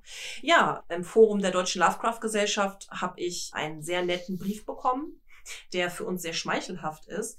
Carsten schreibt, Hallo Katja, vielen Dank für den tollen Podcast. Er hat mich voll motiviert, mit euch gemeinsam Lovecraft zu lesen. Nebenbei hat er mich auch hier zur Deutschen Lovecraft-Gesellschaft geführt und auf die Arkham Insiders aufmerksam gemacht. Also guck mal, wir sind noch gar nicht mal so lange da und jetzt inspirieren wir Leute schon A, Lovecraft zu lesen und B, die Arkham Insiders zu hören. Sehr cool. Ich freue mich auch sehr auf eure geplanten Specials und kann es kaum erwarten, heute Abend Folge 7 zu lauschen. Dann schreibt er ein bisschen später, nachdem er Folge 7 gehört hat, auch die verflixte siebte Ausgabe ist euch hervorragend gelungen. Ich für meinen Teil würde im Leseraum Ruhe bevorzugen. Es war zu hören, dass ihr euch viel Mühe beim Aussuchen der Hintergrundsounds gegeben habt, damit diese zum grad besprochenen Inhalt passen. Beim Hören empfand ich die Ausgeglichenheit zwischen euch und den Sounds aber nicht als sehr passend. Im Kaminzimmer finde ich das Prasseln angenehm. Bei der Zusammenfassung der Geschichte benötigt ihr aber wirklich keine unterstützenden Sounds. Ich raune euch also im Leseraum ein leises, aber nachdrückliches Psst zu. Da würde ich gerne das als Community-Frage von heute stellen. Ja. Seht ihr anderen das auch so? Weil es ist tatsächlich relativ viel Aufwand für mich und auch für Jens, die Sounds raussuchen und sie dann reinschneiden und passend abzumischen. Wenn ähm, das viele von euch als störend empfinden, dann würden wir damit aufhören. Wenn das jetzt tatsächlich nur in Anführungszeichen Carstens Meinung ist, würde ich sie ganz gerne drin behalten. Also Ja. wie seht ihr das? Genau. Äh, dann schreibt er noch, jenseits der Mauer des Schlafs würde ich sechs Tentakel geben und stimme euch in allen vorgebrachten Punkten zu. Auch die von mir formulierte Befürchtung, der gute HP bezeichnet mit seiner Aussage sowohl alle Indigenen wie auch alle Hillbillies als Abschaum, den genauen Wortlaut habe ich jetzt leider nicht parat, stimmt wohl leider. Snobismus ist dafür, glaube ich, auch kein angemessener Begriff. Etwas Besseres kann ich aber ad hoc leider nicht beisteuern. Eine Abenteueridee habe ich auch nicht. Die Vergabe der Nachnamen finde ich aber eine gute Inspiration, um den Degeneriertheit in einem Dorf deutlich zu machen. Wenn manche Slater andere Slater oder Slader heißen, lässt das ja tief blicken und reicht als Anspielung bestimmt schon aus. Ich habe übrigens nachgesehen, im Gesamtwerk von Fester wird der von Slater zu Brei gemachte Nachbar auch Slater genannt. In meiner alten Surkamp-Ausgabe Slater und in einem englischen Original im Internet auch Slater. Mit kräftigem Akzent wird das bestimmt alles auch le- gleich ausgesprochen und kann gut zu Verwirrung bei den Investigatoren führen. Ach so, Sie haben Joe Slater gemeint. Wir waren bei Joe Slater. Ha, ich hab, hab ich doch gesagt, Joe Slater. Wobei man darüber natürlich nur begrenzt Witze machen sollte, aber mit Meier und Meier mit Y funktioniert es ja auch, Smiley. Das Interview fand ich klasse, die Technik bekommt ihr bestimmt bald in den Griff. Ich freue mich sehr auf die nächsten Folgen. Herzliche Grüße, Carsten. Hm. Das ist eine lustige Idee, Investigatoren in die Irre zu führen mit gleichen Nachnamen oder gleich klingenden Nachnamen. Ja, Meier Meier ist schon. Mhm. Ja, und bei Slater und Slater kann man das ja auch machen. Ach so, du meinst Slater. Ja, habe ich doch gesagt. Nee, ich habe gedacht Slater. Ja, der wohnt da hinten. Ja. Dann weiter bei YouTube. Tim Dirks hat geschrieben, ich liebe euren Kanal. Danke, Tim. Vielen Dank. Dann Ophelia Foe. Tolle Folge, auch das Interview. Mal eine spannende Erweiterung. Gerne den Pen and Paper Part generell erweitern. Wichtig ist nur, dass ihr zeitnah vielleicht wirklich in ein gutes Mikrofon investieren solltet. Ich weiß, ist euch wahrscheinlich auch bewusst, aber nochmal als Erinnerung. Brauchst du nicht, ist es uns durchaus bewusst. Schmerzlich bewusst, ja. Ja. Äh, ich würde mich freuen, wenn ihr euren Veröffentlichungsrhythmus äh, auf wöchentlich stellen könntet, weil sonst hängen wir ja noch in, hängen wir hier ja noch in zehn Jahren. Danke für eure Mühen. Ja, wir haben den Kommentar dazu schon weiter vorgemacht. Dann der äh, Ottis Unleashed, der Podcast, in dem wir erwähnt wurden, hat ja. auch nochmal kommentiert. Sehr schön. Was haben Sie denn geschrieben? Super Folge, hat mir wieder viel Spaß gemacht. Meine Lieblingsstelle war, wo der tote Jack auf der Liege seinen Kopf verdreht und plötzlich die Augen aufreißt. Schade, dass euch der Text nicht so zugesagt hat. Fand ihn nebst dem Alchemisten am besten. 7 von 10. Mhm. Hat mich ein Stück weit an Sch Schatten aus der Zeit erinnert. Gibt es da Verbindungen? Ja, das werden wir vielleicht noch sehen, wenn wir zu Schatten aus der Zeit kommen. Dann Deborah Altenbeck. Eine aufschlussreiche Folge, die mir die Geschichte etwas näher gebracht hat, denn ursprünglich wäre ich eher bei vier bis fünf Tentakeln gewesen. So gehe ich auf großzügige sechs. Ich war ein wenig enttäuscht von der Geschichte, weil ich die ganze Zeit darauf gewartet hatte, dass der Protagonist in Wirklichkeit auch Insasse ist. Klar, ab einem gewissen Punkt macht es keinen Sinn mehr, aber bislang waren einige der Protagonisten Eingewiesene in einer Nervenheilanstalt. Und dann kam mir noch der Film Stonehurst Asylum in den Sinn, in dem nicht jeder ist, was er vorgibt zu sein. Ich fand das Setting durchaus spannend, den Schilderungen eines Arztes zuzuhören, auch wenn ich mich sehr an den höchst abfälligen Kommentaren über Joe Slater gestört habe. Mhm. Ansonsten fand ich es eine gute Idee, einen Gast einzuladen. Ich finde, das Interview mit Heiko Gill hat Lust auf mehr Cthulhu-Rollenspiel gemacht. Ich bin sehr gespannt auf die nächste Folge zum Thema Brettspiele. ja, auf jeden Fall. Dann hat der dunkle Ritter wieder geschrieben zur Native-Fragestellung. Lovecraft hat ja als WASP, also als weißer Amerikaner und Protestant, um Mhm. es mal einmal so zusammenzufassen, Vorbehalte gegen Hybride jeder Art. Kann es nicht sein, dass sich die Catskill-Bewohner als Nachkommen von Indianern und Siedler vorgestellt hat? Also, dass er sie sich so vorgestellt hat? Mhm. Daraufhin hat Katja geantwortet, eine sehr interessante Frage. Würde er sie dann trotzdem als White Trash bezeichnen, wie in der Geschichte? Darauf hat er geantwortet, der dunkle Ritter. Vielleicht ein Teil. Halbblüter und der White Trash lebt mit ihnen zusammen. Ich habe leider vergessen, wie das damals mit der One-Drop-Rule genau war. Müsste mich mal wieder in das Thema einlesen. Genau, ich glaube, ich glaube, gefährliches Halbwissen, die One-Drop-Rule besagt, dass wenn du auch nur einen Ahnen in deiner Kette hast, der einer anderen Hautfarbe angehört, dass du dann nicht mehr white bist. Okay. Also ein Tropfen anderes Blut und schon bist du gemischt. Ah, okay. Irgendwie sowas. Alles klar. Äh, äh, unangenehmes, ekliges Thema, mit dem ich mich nicht so gerne beschäftige. Werden wir beim Sonderfolge Rassismus machen. Gut. Ja, ich habe bei Facebook noch einen Kommentar, den ich gerne vorlesen würde, und zwar von Sven Otterbein, der ja auch zu Ottis Unleashed gehört. Hallo liebe Universität, Chapeau, der Podcast ist fantastisch. Ich wollte schon immer mit Lovecraft anfangen und habe es auch einige Male versucht. Die Mangas von Tanabe und die Comics von unter anderem Alan Moore, Providence, die ich regelmäßig in unserem Podcast erwähne, gehören zu einem meiner liebsten Veröffentlichungen. Dank eurem Podcast wird mir der Einstieg in seine Werke sehr einfach und unterhaltsam gestaltet. Heute Abend nehmen wir wieder eine Folge auf, wo wir Providence besprechen und dort werde ich auf euren Podcast hinweisen, damit mehr Leute sich mit seiner Literatur befassen. Besonders klasse finde ich, dass Katja mittlerweile auch die Kurzstories auf YouTube einliest. Für Dagon hatte ich bisher keine Zeit, daher habe ich mir kurz die Story angehört. Toller Fanservice, danke dafür. Ich höre auch gerade, also quasi direkt im Anschluss, Folge 4. Ich möchte immer erst die Story vorher lesen, daher hinke ich ein wenig mit dem Podcast hinterher. Nochmals danke für eure Arbeit und ein letztes Lob an euch Akademiker. Gruß Sven Otterbein.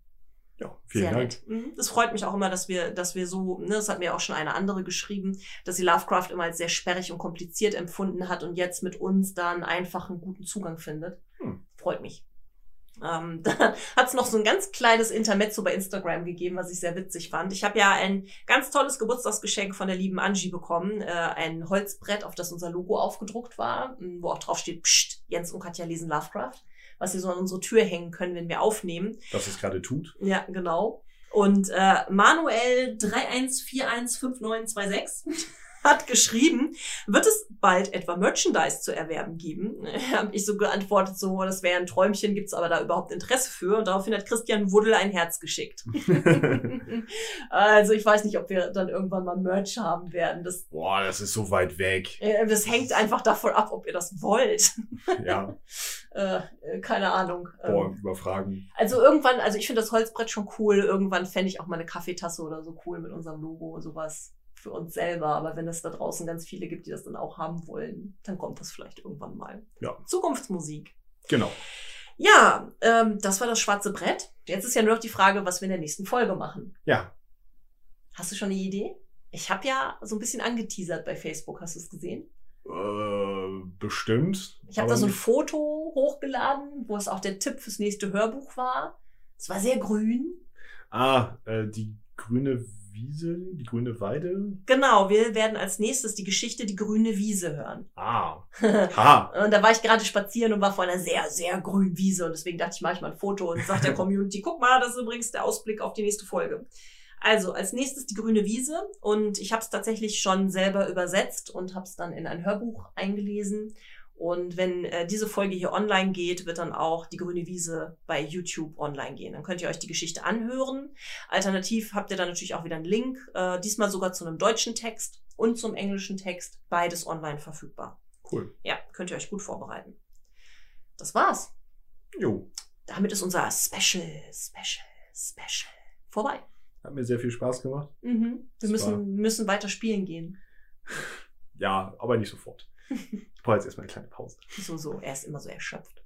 Ja, Lovecraft ermüdet mich manchmal. Ach, ach, ach, dramatisches Drapieren des Handrückens auf der Stirn. Nein. mhm. Gut, dann äh, wünschen wir euch allen noch einen schönen Tag Träumt nicht von Tentakeln. und wir hören uns beim nächsten Mal.